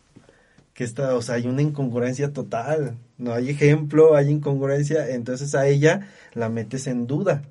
Mi papá me está pidiendo algo, por un lado sí lo da todo allá a las 5 de la mañana, pero conmigo no lo está dando todo. ¿Cómo actúo, no? Y es esta parte que dices, en resumidas cuentas, ¿no? Entonces, ser un ejemplo, una transparencia, Alex, Todo, integridad, todo valores, principios, ¿no? Y que está dificilísimo, eh, la verdad es de que ese, yo creo que la persona que nos está escuchando y diga, señores, yo les puedo ayudar, encantado, porque el que inventó ese hilo negro, No. no hombre, el, el hacerlo diario es dificilísimo, pero fíjate que el, en el tema empresarial nos ayuda mucho la planeación. Entonces, mientras tú tengas planeación y sepas en dónde estás y a dónde vas, es lo mismo que pasa como persona. Mientras tú recuerdes siempre tus orígenes y esté bien fijo en tu mente a dónde vas, es válido tomarse respiraciones, ¿no? Es válido tomarse un descanso. Pero nunca te olvides de dónde vienes y a dónde vas. Eso invariablemente nos va a ayudar a cumplirlo. Y en el tema familiar, pues bueno, yo creo que ahora esta pandemia nos ha dejado muchísima enseñanza, nos ha dejado algo que tenemos que hacer mucho con esa información. Si queremos ser un sobreviviente a ella, ya la hicimos. Pero si queremos hacer alguien que haya hecho algo con esa pandemia, es momento ahora de planear, de estructurar, de sumar esfuerzos y de tratar de decirle a la gente que esto es un tema en donde vamos a dejar a cada quien hacer lo propio, a las autoridades lo suyo, a los científicos, a los doctores y a nosotros como sociedad hacer lo propio. Entonces yo creo que esto nos viene a, dar al clavo a lo que tú dices, Jorge. ¿Cómo hacemos esa congruencia? Muy fácil. Tienen enfrente de ustedes el mayor escenario. Enséñenles a sus hijos cómo quieren salir de esta pandemia, cómo quieren verse. Y es lo que yo le platico a mi equipo. Hay dos formas. O sobreviviste o fuiste alguien que aprendió de esto. Yo creo que la respuesta que todos queremos es aprender y poder compartir con toda la gente. Y pues no clavarnos en querer cambiar todo el mundo, ¿no? Cada quien tiene su parte y que hagan lo propio. Sí, y que se puede cambiar estructuras. Claro. Llega su tiempo, quizá más tarde que temprano, o algunos temprano, pero se puede, ¿no? Claro. Oye, eh, nos habla Alex Miguel de sus viajes. Eh, entiendo que no has estado no nada más en uno. Hablas de Estados Unidos, de Sudamérica, hablas de Europa, del Occidente. Cuéntanos de tus viajes. ¿Cuántos Híjole. países? ¿Cómo- ¿Por dónde has andado? ¿Tus experiencias? Aprendizajes. Han dado en muchos lugares. Aquí en el, en el continente han dado desde Brasil, Argentina, Venezuela, Guatemala, Estados Unidos, Canadá, este, mi, mi país lo conozco bastante, todavía me faltan algunos lugares recónditos, pero en mi continente conozco muchas cosas y me lo ha dado mi trabajo, mi, mi pasión. En el lado de Europa, fíjate que desde hace, en el 2012, empezamos a trabajar como deporte federado con una federación de kickboxing y nuestros atletas han estado en selección nacional desde el 2012. Uno, dos, tres, once, veintitantos hemos tenido en, en, el mismo tiempo y es un show entrenar a tanto atleta. Pero cuando llegas y los pones en un escenario como ese y les ves las caras que dicen, oye, hay más personas que les gusta lo que a mí me gusta, son buenos, este, se esfuerzan, también dejan a sus amigos los viernes por ir a pelear y todo, se sienten parte de eso y la verdad es, es, es incomparable esa sensación que les ves en sus caras cuando logran no nada más una medalla, sino cuando logran superarse a ellos mismos. A veces no estás en el podium, pero les ves la cara de di todo en el área y estoy tranquilo con mi trabajo el día de hoy y a veces los ves en el podium que no caben de gusto, que les ponen el himno nacional y lloran y todo, y te das cuenta que es un trabajo de muchas personas que no están ahí, sus familias, sus entrenadores, nuestro equipo multidisciplinario que nos apoya, este, y, y, y te das cuenta que haciendo las cosas en conjunto puedes lograr ese tipo de emociones, ¿no? Que los van a marcar de por vida y que ellos van a ayudar a compartírselo a otra persona y así como comentas podemos hacer el cambio primero en una atmósfera, en un grupo social, y después darse cuenta que es posible y que más grupos sociales adopten esa postura y que pues tengamos un mejor lugar en donde vivir, ¿no? Que al último yo creo que sería el gran éxito, ¿no? Entonces, en el sentido de Europa hemos estado mucho allá de competencias. Cada que competimos también tratamos de decirle a la gente que llevamos el tratar de estar dos o tres días en ese lugar, no nada más para viajar por viajar, sino para que ellos tengan esa foto en donde digan visité Venecia por mi trabajo, por mi esfuerzo. Es muy diferente que a nosotros ahorita de jóvenes nos dijeran, oigan, ¿qué onda? ¿Se van con los papás una semana a la playa todo incluido? ¿O te vas dos días a Venecia con tus compas? No, hombre, pues claro que voy con mis amigos, ¿no? Entonces, eso es lo que hemos logrado con esas personas. Son personas que se esfuerzan día a día, pero saben que al final hay una meta que les va a dar gratificaciones, no nada más deportivas, sino también en su, en su persona. Y en el tema de Asia, desde el 2007, fíjate, me fui para allá retomando el tema de China y me quedé a vivir un año. El, yo iba por una temporada corta y esto surgió, haz de cuenta como ahorita, una invitación, vamos a hacer algo padre y yo invité a un amigo que se fue a, hacer un verano a China y le invité un café. Le dije, oye, qué padre, él entrenó conmigo toda la vida en Guadalupe. Por temas de, de su estudio se fue a Guadalajara y una escuela en Guadalajara le ofertó un curso de verano en China tuvieron la posibilidad y lo mandaron su familia y regresó y le dije, oye, enano, yo quiero platicar contigo, se llama Oscar, un saludo a Oscar. Le dije, oye, quiero platicar contigo. ¿Cómo es China? Platícame. Si hacen lo que vemos en las películas, pues ya sabes, no habíamos entrenado juntos. Me dice, no, pero no manches, está súper padre. Mira, está bien fácil. Yo volé de México a Hong Kong. Me tramitaron la visa, me metí a Shenzhen, que es la frontera. Tomaste un tren, llegas a Yenzhou, en Yenzhou tomas un camión, llegas a Denfen. en Denfen está el templo. Ahí está el nombre de mi escuela. Vete, te conviene. No te miento, Alex y Jorge, pero con una servilleta y eso que les acabo de comentar, llegué a mi casa y pues me voy a ir a China. Y oye, pero que dije, mamá, voy a salir de la universidad. Tú me prometiste un carro cuando salía de la universidad. Los papás ya saben que hacen todo porque uno se queda en el rancho. Entonces, en ese momento yo estudié ciencias y técnicas de la comunicación. No había aquí esa carrera, yo me iba a ir a Aguascalientes, pero llega a la Universidad de Durango y la oferta y mi mamá me dice, ¿sabes qué? No te vayas, quédate y cuando salgas te doy un carro del el logotipo que quieras. Y yo, no manches, pues joven, ya sabes que ya querías un sur, no, no es cierto, pero ya estabas emocionado tú porque ibas a tener un carro. Entonces yo cuando salí le dije, ¿sabes qué? No quiero eso. Quiero empezar mi negocio, quiero empezar la escuela. Y mi mamá, ¿en serio? Sí.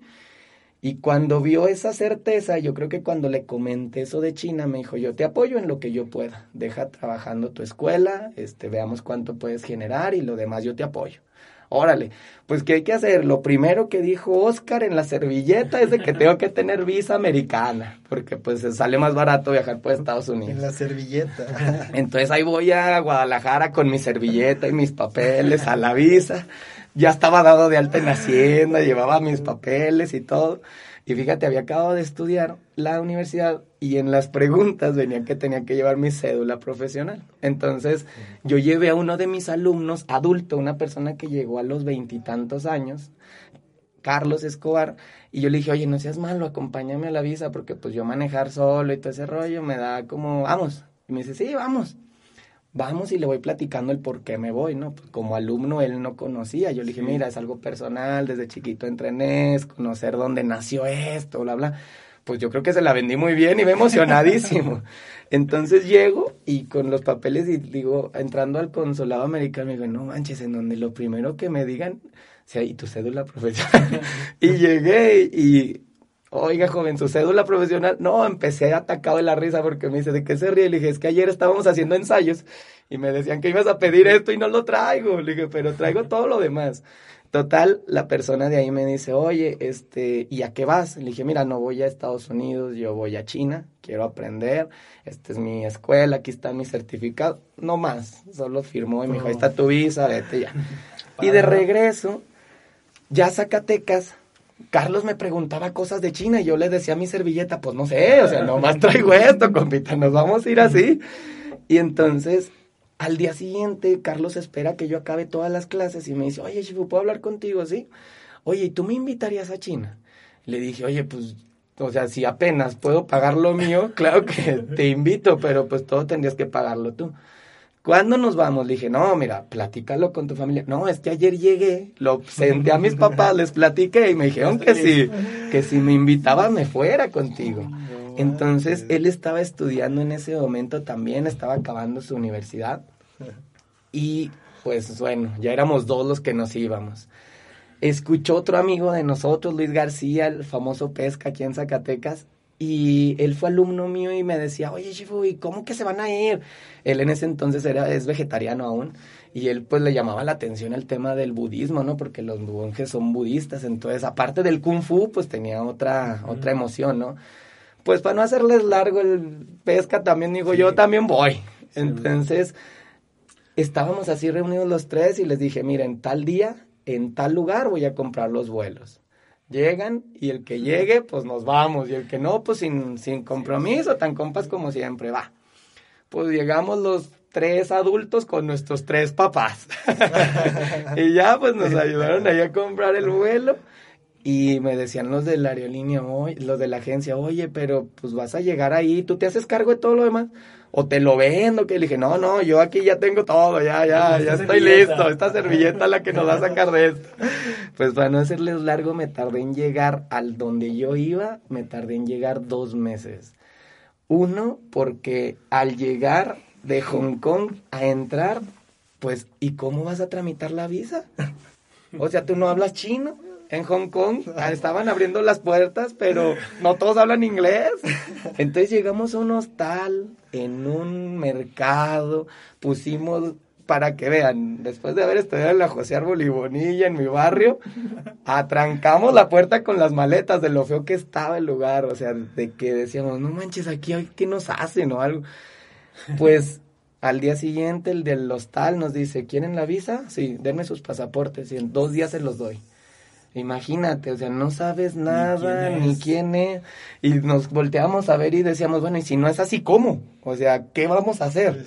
Pues, dáselos y persínense, compadre. Entonces se los dimos, en dos días regresa, ahí están sus pasaportes, sus visas, ya están listos. Métete a la frontera, pasamos para esto Hong Kong, haz de cuenta que para entrar a la frontera china, el mismo metro te mete, o sea, tú llegas a la última, a la última parada y ya de ahí pasas caminando, ¿no? Entramos dos mundos totalmente diferentes. Hong Kong, cosmopolita, nos la pasamos súper bien. Entrando, gritos, una frontera, un idioma totalmente diferente. Entonces, pues nadie hablaba inglés. Lo único que logramos hacer fue meternos en un hotel un hotel muy bueno porque el la poder adquisitivo de nuestra moneda era bueno para la comparación del de China y pudimos quedarnos en un lugar en donde había concierge y pues íbamos a platicar a ver si nos podía comprar los boletos del tren ahora porque la servilleta seguía que ahora tenías que agarrar tren. Pues cinco días en donde no nos podían conseguir los boletos porque nuestra pronunciación de donde yo quería ir, dicen que había dos, un Shenzhen, que es en el norte a donde yo iba, y un Shenzhen, que yo lo escuchaba idéntico, pero que era en otro lugar. Entonces, este, nos tardamos cinco días. Y ya en el tren, el tren, yo nos, a mí me había dicho mi amigo que duraba 12, 14 horas, no, eran 28 horas lo que íbamos a estar en el tren. Yo veía que la gente se subía con comida y todo y nosotros con agua. Entonces, pues ya ahí, pues entre que unos nos veían como a ver si no se mueren, les damos una frutita o algo. Y en el tren un profesor venía de competir de Hong Kong y él nos dijo, oigan, ¿a dónde van? No, pues que a Shaolin. Y ya sabes, el tren era un vagón completo tratando de entendernos, algunos medio inglés, nosotros también. Entonces nos entendió y nos dijeron, no te van a aceptar allá en aquella escuela si no llevas una recomendación. Entonces te ofrezco que vayas a mi escuela un mes y yo te llevo a la escuela que quieres ir. Y la escuela un mes, lo que yo voy a hacer es promover que vinieron extranjeros a mi escuela. Era un ganar-ganar. Él me daba la, la constancia o el certificado y yo le daba publicidad a su escuela. Vivimos ahí no un mes, dos meses, porque no nos, al último ya no nos quería llevar porque pues veía mucho movimiento en su escuela, ¿no? Y al último pude llegar. Me tardé en total en que me dejaban entrenar y en lapso alrededor de cuatro meses, cinco meses. Entonces fue un lapso de mucho aprendizaje, pero sí después yo cuando pude le hablé a Oscar y le dije, Oscar, con una servilleta te manchaste. Fue, fue una, una odisea lo que logramos. Y ya estando allá, pues quédate el mayor tiempo posible, ¿no? Entonces nos quedamos a lo largo de casi un año ahí adentro de China y eso me hizo aprender muchas cosas técnicas, pero la verdad el vivir fue algo que, que entendí la cultura del chino. Entendí que son tan buenos en lo que hacen por una simple razón. Tienen una cultura de la excelencia muy arraigada porque son demasiadas personas, entonces las oportunidades son muy escasas en cualquier rubro que hables, en el deportivo, en el empresarial. Entonces por eso vemos a chinos tan movidos chinos que, bueno, hablamos de cotizaciones tras, tras micrófonos, que lo tienen en dos minutos porque saben que si te tardas tres, ya hay otras diez cotizaciones, exacto. Entonces, la verdad es de que esa parte nos movió mucho el chip, porque llegar a dormir en catres con láminas y que yo veía las estrellas de la escuela igual que nosotros decía, hombre, yo en mi casa tengo colchón, tengo agua caliente, allá me bañaba una vez a la semana cuando bien me iba porque es lo que había. Entonces yo les decía, oye, vives así y eres el mejor. Y dice, sí, es que si no soy el mejor, me pueden sacar de aquí y mi familia no tiene para mantenerme. Entonces, imagínate, ese, ese nivel de necesidad es en donde en realidad yo vi cómo puedes perseguir un sueño. Eh, a nosotros nos impulsaba un sueño apoyado por nuestros papás, por nuestras familias, por todos. Y a ellos los impulsaba ese sueño más la necesidad de saber que no puede fallar. Entonces, cuando vi esa cultura, dije, con razón las niñas de 14 años se suben a la plataforma de 10 metros enclavados y hacen todo perfecto. No hay en su cerebro una posibilidad de fallar porque le fallan a todo lo que ha hecho su familia porque ellos estén allá arriba. Entonces, eso fue lo que más aprendí allá. Y cuando regresamos, pues bueno, ya sabes, ¿no? A poner en práctica todo lo nuevo, uniformes, todo. Pero algo de lo que hicimos siempre cuando regresamos fue platicar entre nosotros de, yo les decía, de nada va a servir esto si no lo replicamos. Es decir, tres no podemos llegar a contarle a los demás porque van a decir que nosotros somos los tres locos que queremos cosas diferentes. Y luego aquí en Zacatecas ya saben, no somos chinos, ya se creen mucho. Entonces no era eso. Era el, ahora cómo hago que la gente lo vea. Entonces lo que hicimos fue tardarnos del 2007 al 2011 para organizar el primer viaje y llevar a un grupo de zacatecanos para allá. Entonces ya llevé a 21 zacatecanos de verano. Los llevé a entrenar en China un mes. Entrenábamos, ya armamos la experiencia. Cuatro semanas vamos a entrenar como chinos para que sepan cómo se hace y una semana vamos a viajar en el país para que entiendan la connotación cultural de lo que se hace. En el 2011 logramos ese efecto, en el 2015, en el 2017, en el 2019 Y a la fecha, el año que entra se supone nos toca, vamos a ver cómo siguen las cosas. Pero fíjate, hablando del tema empresarial, ¿cómo se asocia esto? Pues es un producto que no existe en tu estado. O sea, nos faltan muchas cosas y creo que somos un área de oportunidad muy grande.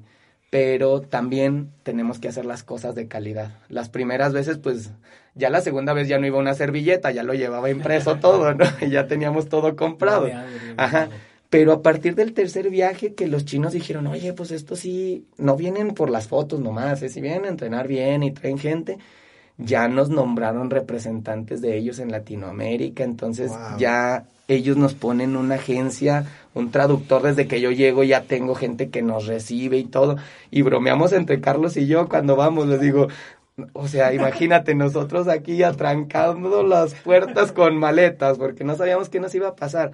Y ahora traemos traductor, nos llevan a nuestro equipo en autobuses particulares, nos, no, o sea, somos, somos reyes aquí ahora, claro, como en todo, tienes que empezar y hay alguna forma de empezar, a veces empiezas mejor que otras, ¿no? Pero el venir desde hacerlo de servilleta nos hizo ver que en la medida en la que vamos evolucionando, vamos conociendo cosas, vamos profesionalizándonos y eso pues es un mejor producto para la gente. Entonces ahora yo he llevado a niños de nueve años solos. Imagínate un niño de nueve años, un mes sin su familia, que se lave solo, que coma lo que hay, nada de que lo que le quieren dar, es lo que hay, mijo, y claro, si no quieres comer hoy no te gustó, no, a ver si al rato después de entrenar no trae hambre. Y esas son cuestiones que los marcan a los niños, ¿eh? O sea, yo después cuando veía ese niño aquí, yo decía, mira, hay muchas cosas que yo cambiaría, pero ese niño, yo estoy seguro que haga lo que haga, va a ser porque él quiere y no porque un entorno se lo pide, porque él tiene esa seguridad, o sea, ese niño ya vivió el estar fuera de sus comodidades, salió de su zona de confort a los nueve años, yo lo pude hacer a los veintitantos, digo, imagínense si yo a los veintitantos tuve esa visión, ahora imagínate a uno que le puedas lograr abrir esos ojos desde los nueve, no hombre, logras, logras cosas impresionantes. Entonces, eso es lo que hasta la fecha, Jorge, como comentabas de, oye, escucho varios, es algo que una vez que lo vives, es como cuando llegas y le recomiendas un restaurante a tu familia. Te va a llevar a comer a un lugar bien padre. Así igual, yo les digo a ellos, miren, yo no sé en realidad qué va a querer hacer mi hija de grande, si va a querer ser empresaria, artista marcial, este, le gusta mucho la pintura, le gusta mucho el ballet. Le digo, no sé qué se va a dedicar, pero lo que sí es de que yo voy a hacer que ella abra los ojos a temprana edad para que vea que hay un mundo muy diferente a lo que estamos viviendo y que hay personas que saben que tienen una oportunidad en la vida y como dices, ¿cómo la tomamos? Pues muy fácil, hay que ir a ponernos un poquito en los zapatos de esas personas que las ves trabajar más que tú, siendo el mejor y que dices, oye, ya para, no, tú eres el mejor, ya vete a dormir. No, porque yo no tengo una oportunidad para fallar. Tú fallas y te vas a tu país y no pasa nada. Pero si yo fallo, me voy a mi casa y mi familia no tiene para hacer esto. Entonces, cuando ves esa complejidad y los niños la entienden, llegan y, valoran su colchón, valoran el agua caliente, cosas que nosotros lo damos por sentado y que en realidad en los países primermundistas no todos lo tienen. Esa es la enseñanza del, de aquel país. Wow, pues sí me dejas sorprendido. Tengo varios conocidos que están en tu escuela y me han mostrado las fotografías de los viajes a China, ¿no? En la muralla china y algunos templos muy padres. Y nos pones a soñar, ¿no? Yo sí he llegado a pensar, o sea, mi hija que pueda entrar, yo mismo que lograr entrar algún día, o ir de alguna forma a China y conocer esos lugares, ¿no? Aparte legendarios, con sabiduría, con esencia, que te muestran pues desde dónde viene, porque primero fueron los mongoles, ¿no? Y se pelearon aquí con los chinos, no recuerdo a este emperador famosísimo, que desde entonces viene lo del libro del arte de la guerra, y nos va enseñando toda esa práctica, ¿no? Todo ese know-how que nosotros pues no, no lo tenemos. Entonces es muy motivante, Miguel, todo lo que nos dices. Como comenzábamos, Alex, a nosotros nos va alimentando este podcast, ¿no? Nos divierte y no, pues tu plática no se diga, o sea, es una plática de enseñanza. la verdad es de que, así como lo comentamos, Jorge, es una experiencia que le pasó a Miguel Bañuelos, que tratamos de compartirlo con la gente y que creo que lo importante sería eso, ¿no? Que el día de hoy, yo creo que los que ya estamos del lado empresarial, podemos decir, no manches, esto lo, lo hubiera pagado en un seminario, en un diplomado y no lo hubiera aprendido como una plática como el día de hoy. Y eso es lo importante de entender en este momento. Todo está dicho. En este momento alguien que diga voy a hacer algo diferente, no es imposible, pero la verdad es de que lleva muchos años de estudio.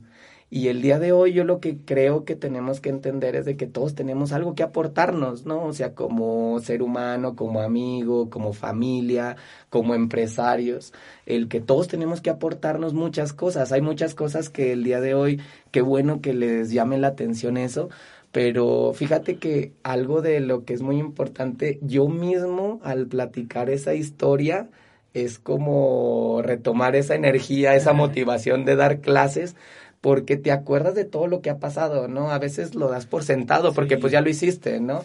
Pero cuando escuchas la historia completa, hay partes de ti que se mueven, que te pone chinita la piel y que dices, no manches, en verdad podemos cuando a veces dudamos y esta parte de la falta de motivación y oye, pues ya está todo dar, ¿no? Ya tenemos la empresa, mejor hay que llevarnos la más cachetona y hacer las cosas más relajadas. Pues sí y no. Sí, porque ya estás en el punto empresarial. No, porque todavía hay muchas personas pequeñas que creen en eso y que necesitan escuchar esto para que también esas vibras en ellos y esas fibras se muevan y que puedan decir, oye, qué padre, yo no me lo hubiera imaginado de un zacatecano, o sea, yo me lo hubiera imaginado de alguien de otro país que, que, que aparte de escribir en servilleta trajera celular o algo así, ¿no? Pero la verdad es de que son cosas que a mí me da mucho gusto escucharlas también y comentarlas con mis paisanos, porque yo voy a muchos lugares y me invitan a dar talleres y dar cursos. Y cuando me dicen, ay, si tú vivieras aquí, les digo, ay, si supieran que cuando vivimos ahí ni el caso les hacemos, andamos pensando en mil cosas. Entonces, creo que como, como plática, este podcast les puede ayudar a muchas personas a entender el todo va de lo simple a lo complejo y va a ser tan divertido en la medida que tú lo aceptes el proceso. Si solamente estamos deseando el resultado final, no se van a divertir nada en esto, no es nada, no es nada padre estar este con la duda si te van a regresar un pasaporte o no. Y en el momento hay que entenderlo, ¿no? Hay que entenderlo y vivirlo. Esa adrenalina también hay que disfrutarla. ¿Qué hubiera pasado si no me lo hubieran dado? A lo mejor no estaba aquí, pero este, sabemos que son cosas que ya pasaron, que te marcan y que claro, en el momento, porque como estás estresado, no las disfrutas. Pero yo a partir de ese hecho, cuando ya eres un poco más adulto, te das cuenta de que a veces me, de, no sé, me dejó el vuelo o pasó algo y me empiezo a atacar de y me dicen, ¿qué pasó? Pues si vas a tener que hacer esto, esto, esto. Le digo, sí, pero hubiera estado en mi casa sin hacer esto. O sea, es parte de la aventura, es así. Y hay que vivirlo, hay que disfrutarlo. Y hay cosas que no salen como uno quiere. A veces hay que perder para ganar. Y eso es lo que siempre nosotros inculcamos a la gente. En el plano deportivo no a veces siempre se gana, a veces se aprende. Y eso no quiere decir que perdiste. Y en el tema de lo que comentas ahorita es eso, es invertir tiempo compartiendo experiencias en donde de ellas va a haber algo que nos va a mover y que el día de hoy inconscientemente vamos a poner en práctica. Así es. ¿Algo que quieras agregar? Estamos por terminar. No, pues no, no, ahorita estoy reflexionando, ¿no? Pura reflexión y pienso que siempre hay que arriesgarte, ¿no? O sea, yo vi que te arriesgaste, o sea, hay que arriesgar. Nos da miedo, ¿sí? O sea, te fuiste tú con algún miedo, no ah, ibas bien seguro, no, ibas, no, no, O sea, ibas con miedo, otro, pues a otro lado que no conocía, ni sabías tu idioma, nada. Entonces, digo, ¿por qué no nos arriesgamos y por qué no enfrentamos esos miedos, ya? Entonces, yo me llevo a enfrentar miedos, arriesgar. Sí, si no enfrentamos miedos, si no arriesgamos, dicen todo lo bueno inicia con un poco de miedo. ¿no? Claro. Entonces, no, me llevo mucho, Miguel, te agradezco un chorro que hayas estado aquí con nosotros, te agradezco bastante. Y en verdad la idea es, pues, reconocer el esfuerzo que has hecho, ¿no? Yo te digo, he seguido cosas tuyas, por eso te invitamos, ¿no? Entonces, es reconocer y precisamente reconocernos entre zacatecanos, que sepan en México y en el mundo la calidad de gente que tenemos en Zacatecas, ¿sí? Y eso es principalmente lo que yo quería decirte. Agradezco el tiempo que nos has dado, que has estado aquí con nosotros el día de hoy y las enseñanzas que dejas Y pues ahora sí que me dejaste pensando con muchas ganas de seguir haciendo más cosas, de seguir creciendo, de seguir aportando. Y yo veo que encontraste tu misión de vida. Yo creo que por eso lo disfrutas tanto. ¿Sí? El servir, yo creo que el servir es lo que nos llena, ¿no? Entonces, como tú lo haces todos los días, pues e-, esa energía se te va alimentando, ¿no? Por eso yo creo que te mantienes bien. Entonces ahí hay mucha enseñanza, ¿no? Pues hay que servir. En el, en el lado que estemos hay que servir, ¿no? Exactamente. En lo empresarial, como papás, como amigos, creo que en todos lados podemos ayudar a alguien. Entonces, si podemos hacerlo, pues hay que aportarlo. Pues con eso me quedo, Jorge, Miguel. ¿Algo Fíjate que yo me quedaría, bueno, pues son muchas cosas, pero con la palabra oportunidades. Yo veo oportunidades, ¿no? Desde chico, igual 2007 comencé con mi empresa mm. y me acuerdo muy bien porque hice un video de Kung Fu, no recuerdo el nombre de estos chavos, estuvieron en, en el Tigre Negro también y a la par yo empezaba a escuchar tu empresa, pues porque me metí al tema de, de grabar videos de Kung Fu, ¿no? Entonces, eh, ellos solamente veían una oportunidad y se cerraron y empezaron a, como a criticar lo demás, ¿no? A mí se me hace, se me abre la oportunidad de la mina. Años después me pregunto por qué vi esa oportunidad. Porque estás pensando en oportunidades, ¿no? Sales de la puerta y estás viendo que se te va a presentar. Entonces quizá también esa sería una clave para romper estructuras. Sal de tu casa, ve a tu trabajo buscando oportunidades. La servilleta. Exacto. La servilleta era una oportunidad. El cómo sí, ¿no? Exacto. El así como va, pues yo me voy con mi servilleta, Alex. Sí, me arriesgo. Aquí está mi plan, ¿no? Y ves el cómo sí, no ves obstáculos. O sea, mejor sí veías, pero ves cómo voy a llegar. Oye, fíjate que en ese momento, ahorita tienes el celular y agarras Airbnb o agarras todo y te solucionas la vida. Por eso te digo que las generaciones actuales tienen una gran ventaja. Pero en ese momento acuérdense que el internet era era conectarse, era ir con especialistas y era muy diferente a lo de hoy. Y yo creo que coincido en lo que tú dices de las oportunidades, también coincido en el que el miedo nos mueve, es nuestro único motor natural. Es muy importante que, que, que la gente entienda que no a todos les va a salir a la primera. O sea, para eso nos, nos tardamos muchísimo simplemente les, les, les ponía yo ese ejemplo, o sea, 12 años para que todo eso se moviera. Pero a final de cuentas, el día de hoy, hoy por hoy, como comentas la misión de vida, yo no cambiaría nada de eso, ni lo haría antes y ni lo haría después. No antes porque no te enseñas a valorar lo que haces. O si me hubiera llegado tan fácil, a lo mejor no le tendría la pasión que le tengo y no después porque a lo mejor no estaría aquí, a lo mejor estaría en una empresa trabajando, ¿no? Porque también ya sabes que cuando sales de la universidad pues tienes una presión, ¿no? Tienes que empezar a ser responsable, generar y cosas de esas. Entonces yo creo que, que todo pasa en el momento y como tú dices, las oportunidades cuando, como dicen los papás, cuando es para ti, aunque te quites y cuando no, aunque te pongas, exacto. Entonces yo creo que la gente, todos tenemos un camino marcado a veces lo opacamos porque queremos cumplir lo que nos marca la sociedad, tener un, un, salario, un horario, tener una responsabilidad. Y a veces no todos tienen esa posibilidad, no todos nacimos para hacer eso, todos tenemos una misión, pero no es igual de todas las personas. Entonces, hay quienes sí tienen un horario, hay quienes tienen una responsabilidad y hay a quienes nos tocó crear algo.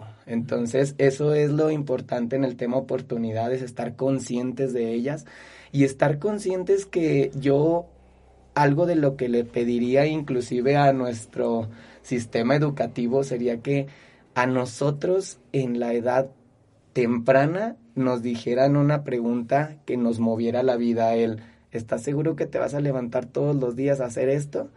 Yo creo que el tema pago es lo último. Yo creo que cuando una persona, si ahorita a mí me gustaría, por ejemplo, yo dijera, oye, yo quiero ser doctor, y el día de hoy vemos a lo que se están enfrentando, yo creo que a ninguno de ellos antes de salir les dijeron, ¿estás consciente que puede haber una pandemia y que puedes poner en riesgo tu vida y la de tu familia y todo así? Nadie nos concientiza de eso, porque lo vemos lejano, lo vemos que no va a pasar. Pero ahorita estas generaciones que están tienen esa gran ventaja de analizar todos los puntos pero de no ser tratados como una matrícula. Eso es algo de lo que creo que nos queda y que tenemos que ayudarnos todos, como ustedes dicen, desde nuestra trinchera, ¿no? Todos podemos ayudar. Y el día de mañana, si nos topamos a un joven que no tenga una visión o no tenga un objetivo claro de qué estudiar y te diga, no sé, pues decirle a su papá, oye, tranquilo, o sea, no pasa nada si se pierde un año, toda su vida va a trabajar. Entonces mejor déjalo que respire, que vea y que tome una decisión y pregúntale, ¿todos los días te vas a levantar para hacer eso? Si la respuesta es sí, vas en el camino correcto. Si la respuesta es no, mientras hago lana y luego voy a hacer esto, no le muevas, compadre, por ahí no es. No es lo que tú vas a disfrutar toda tu vida. Entonces, eso es lo que yo me quedaría en este podcast, en el sumar esfuerzos. Todos podemos de una manera u otra tocar una vida eh, con un consejo, con una cena, con un café, con un rato de compartir ideas y eso nos puede ayudar a tener un mejor entorno. ¿Cuál es el objetivo? No el objetivo es de que cobres por eso.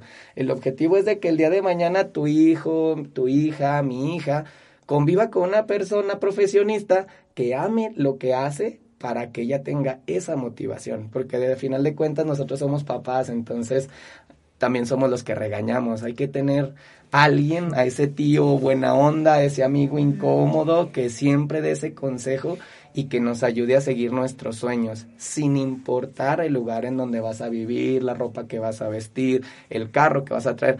Y desgraciadamente ahorita pensamos al revés, pensamos primero en eso y al último que nos guste. Entonces, ese es como lo que yo me quedaría de esto del podcast, en donde ojalá la gente viera eso y que entendiéramos que todos tenemos esa responsabilidad. Alex, Miguel, ¿y si le agregamos una palabra? ¿Cuál sería? Tú la dijiste y fue la aventura. Claro. Oportunidades más aventura, pues va a ser un viaje, ¿no? Y va a ser diversión. Y va a ser, diversión, aprendizaje y la apertura, ¿no? O sea, las personalidades, los momentos. Imagínate los templos, los amaneceres en los templos, los atardeceres, el olor, a qué olía, ¿no? ¿Qué se siente estar en la muralla china? Fíjate que ah. ahí lo que les puedo decir a todas las personas es de que 2007, 2011, 2015 no había internet donde vivíamos. Entonces imagínate el 24 horas del día sin distracciones, porque lo único que tenías era entrenar y disfrutar el entorno del, del templo Shaolin, el primer templo budista en China, en donde nacieron las artes marciales, los atardeceres, los monjes caminando. Es una tranquilidad enorme. 2017, 2019, ya la evolución cambia, los alcanza la tecnología, ya tenemos WhatsApp todos los días para mandarles a los papás, antes no, antes era baja, baja literal al centro del rancho para conectarte al Messenger y escribir, entonces era también un aislamiento para estar contigo mismo. Ahora la misma conectividad te hace una experiencia más actual, en donde sí puedes estar conectado, pero a la vez te distraes con la tecnología. Yo lo que creo que, que a todo lugar que vamos, cuando vamos a un ranchito o a un campo, pues te das cuenta que una hora es súper sabrosa estar ahí. Y a veces una hora en el celular te crea estrés de tanto que viste y tantas cosas que traes en la cabeza. Entonces, yo le, yo le agregaría esa, a eso de la aventura, este, Jorge, yo le pondría conciencia, estar consciente de cada momento en el que estamos. Si estoy con mi hija, disfrutar ese momento. Si estoy en mi trabajo, disfrutarlo. Si estoy en el celular, disfrutarlo. Si estoy viendo un atardecer, disfrutarlo. Y el y el tema ahorita que pasa mucho actualmente es de que estamos, pero no estamos. O sea, estoy en el trabajo, pero estoy con mi familia en el celular. Estoy con mi familia, pero estoy en el trabajo en el celular. Entonces, esa falta de conciencia no nos deja ser plenos, no nos deja disfrutar. Entonces, eso yo creo que sería una, un muy buen ingrediente a tu cierre, el, la aventura y consciente, porque de nada, de nada nos sirve tener una gran aventura si voy a estar en China viviendo mi celular en México. Una aventura consciente. Exacto, una aventura consciente. pues terminamos. Sí, sí. Pero creo que sí nos vas a regalar otra visita. Cuando guste. muchas pláticas, mucha plática pendiente. Pues muchas gracias a todos. Saludos, Alex. No sé si quieres enviar saludos. Yo a, a Elvira, a Elvira Aguilar, Félix, que nos escucha desde Mérida, nos escribió, ¿no? Le gusta el podcast. Cada semana recibo mensajes, pues, de Lorena, de bastantes personas. Agradecer a Maxia, que es la, la que está editando estos podcasts, ¿no? Muchas gracias, en verdad que vino a ayudarnos, a aportarnos. Y Elitza, que pues siempre está en el tema técnico y apoyarnos y, y siempre me está dando consejos de cómo, cómo mejorarlo y de cómo promoverlo, Alex. Sí, no, agradecer primeramente, yo siempre agradezco a Dios, ¿no? De las oportunidades que nos da, que tenemos otro día más, otro podcast más. Eh, agradecer pues a toda la gente que nos escucha y que día a día está aquí, ¿no? Y que nos mandan mensaje cuándo sale el próximo podcast y cuándo ya va a salir, ya te tardaste, dijiste que los martes y ya se tardó otra semana. Entonces, todo eso nos mueve y nos motiva a continuar, ¿no? Entonces, no, no podemos parar, no podemos fallar. Eh, esa parte de liderazgo, no poder fallar, pues la llevamos. Agradecer, pues, a mi familia, principalmente a mi familia, ¿no? y ellos están ahí día a día, son los que nos hacen movernos, son los que nos hacen mi equipo de trabajo, la empresa, que siempre están al pendiente de nuestros podcasts, que nos han llevado a otro nivel y te sorprendes de la gente que tienes y pues vamos por todo. Eh, pues nada más eso. Y te comprometo aquí, Alex, está pendiente el de los 66 días. Sí, sí, sí, tenemos un podcast pendiente, terminaron ahí, pues una persona, dos personas terminaron el proceso de los 66 días formando disciplina y nuevos hábitos, precisamente, ¿no? Que era levantarnos diario cuatro y media de la mañana, bueno, estar cinco a las 5 de la mañana, listos para correr, empezamos corriendo cerca de 5 kilómetros, cuatro, y el día concluimos con más de 21 kilómetros, ¿no? O sea, casi 23, 30 kilómetros Jorge, Paco 23, porque los últimos días ya corrimos dispersos, el último día, pero pues ahí está pendiente su experiencia. Yo vi mucho cambio en la gente con este nuevo proceso de 66 días, tan solo fueron 66 días y evolucionaron en muchos aspectos, ¿no? Te, das cuenta que tu físico cambia, tu habilidad de leer, tu habilidad de concentrarte con la meditación entonces ellos están pendientes porque tienen que venir a platicar su experiencia. Así es.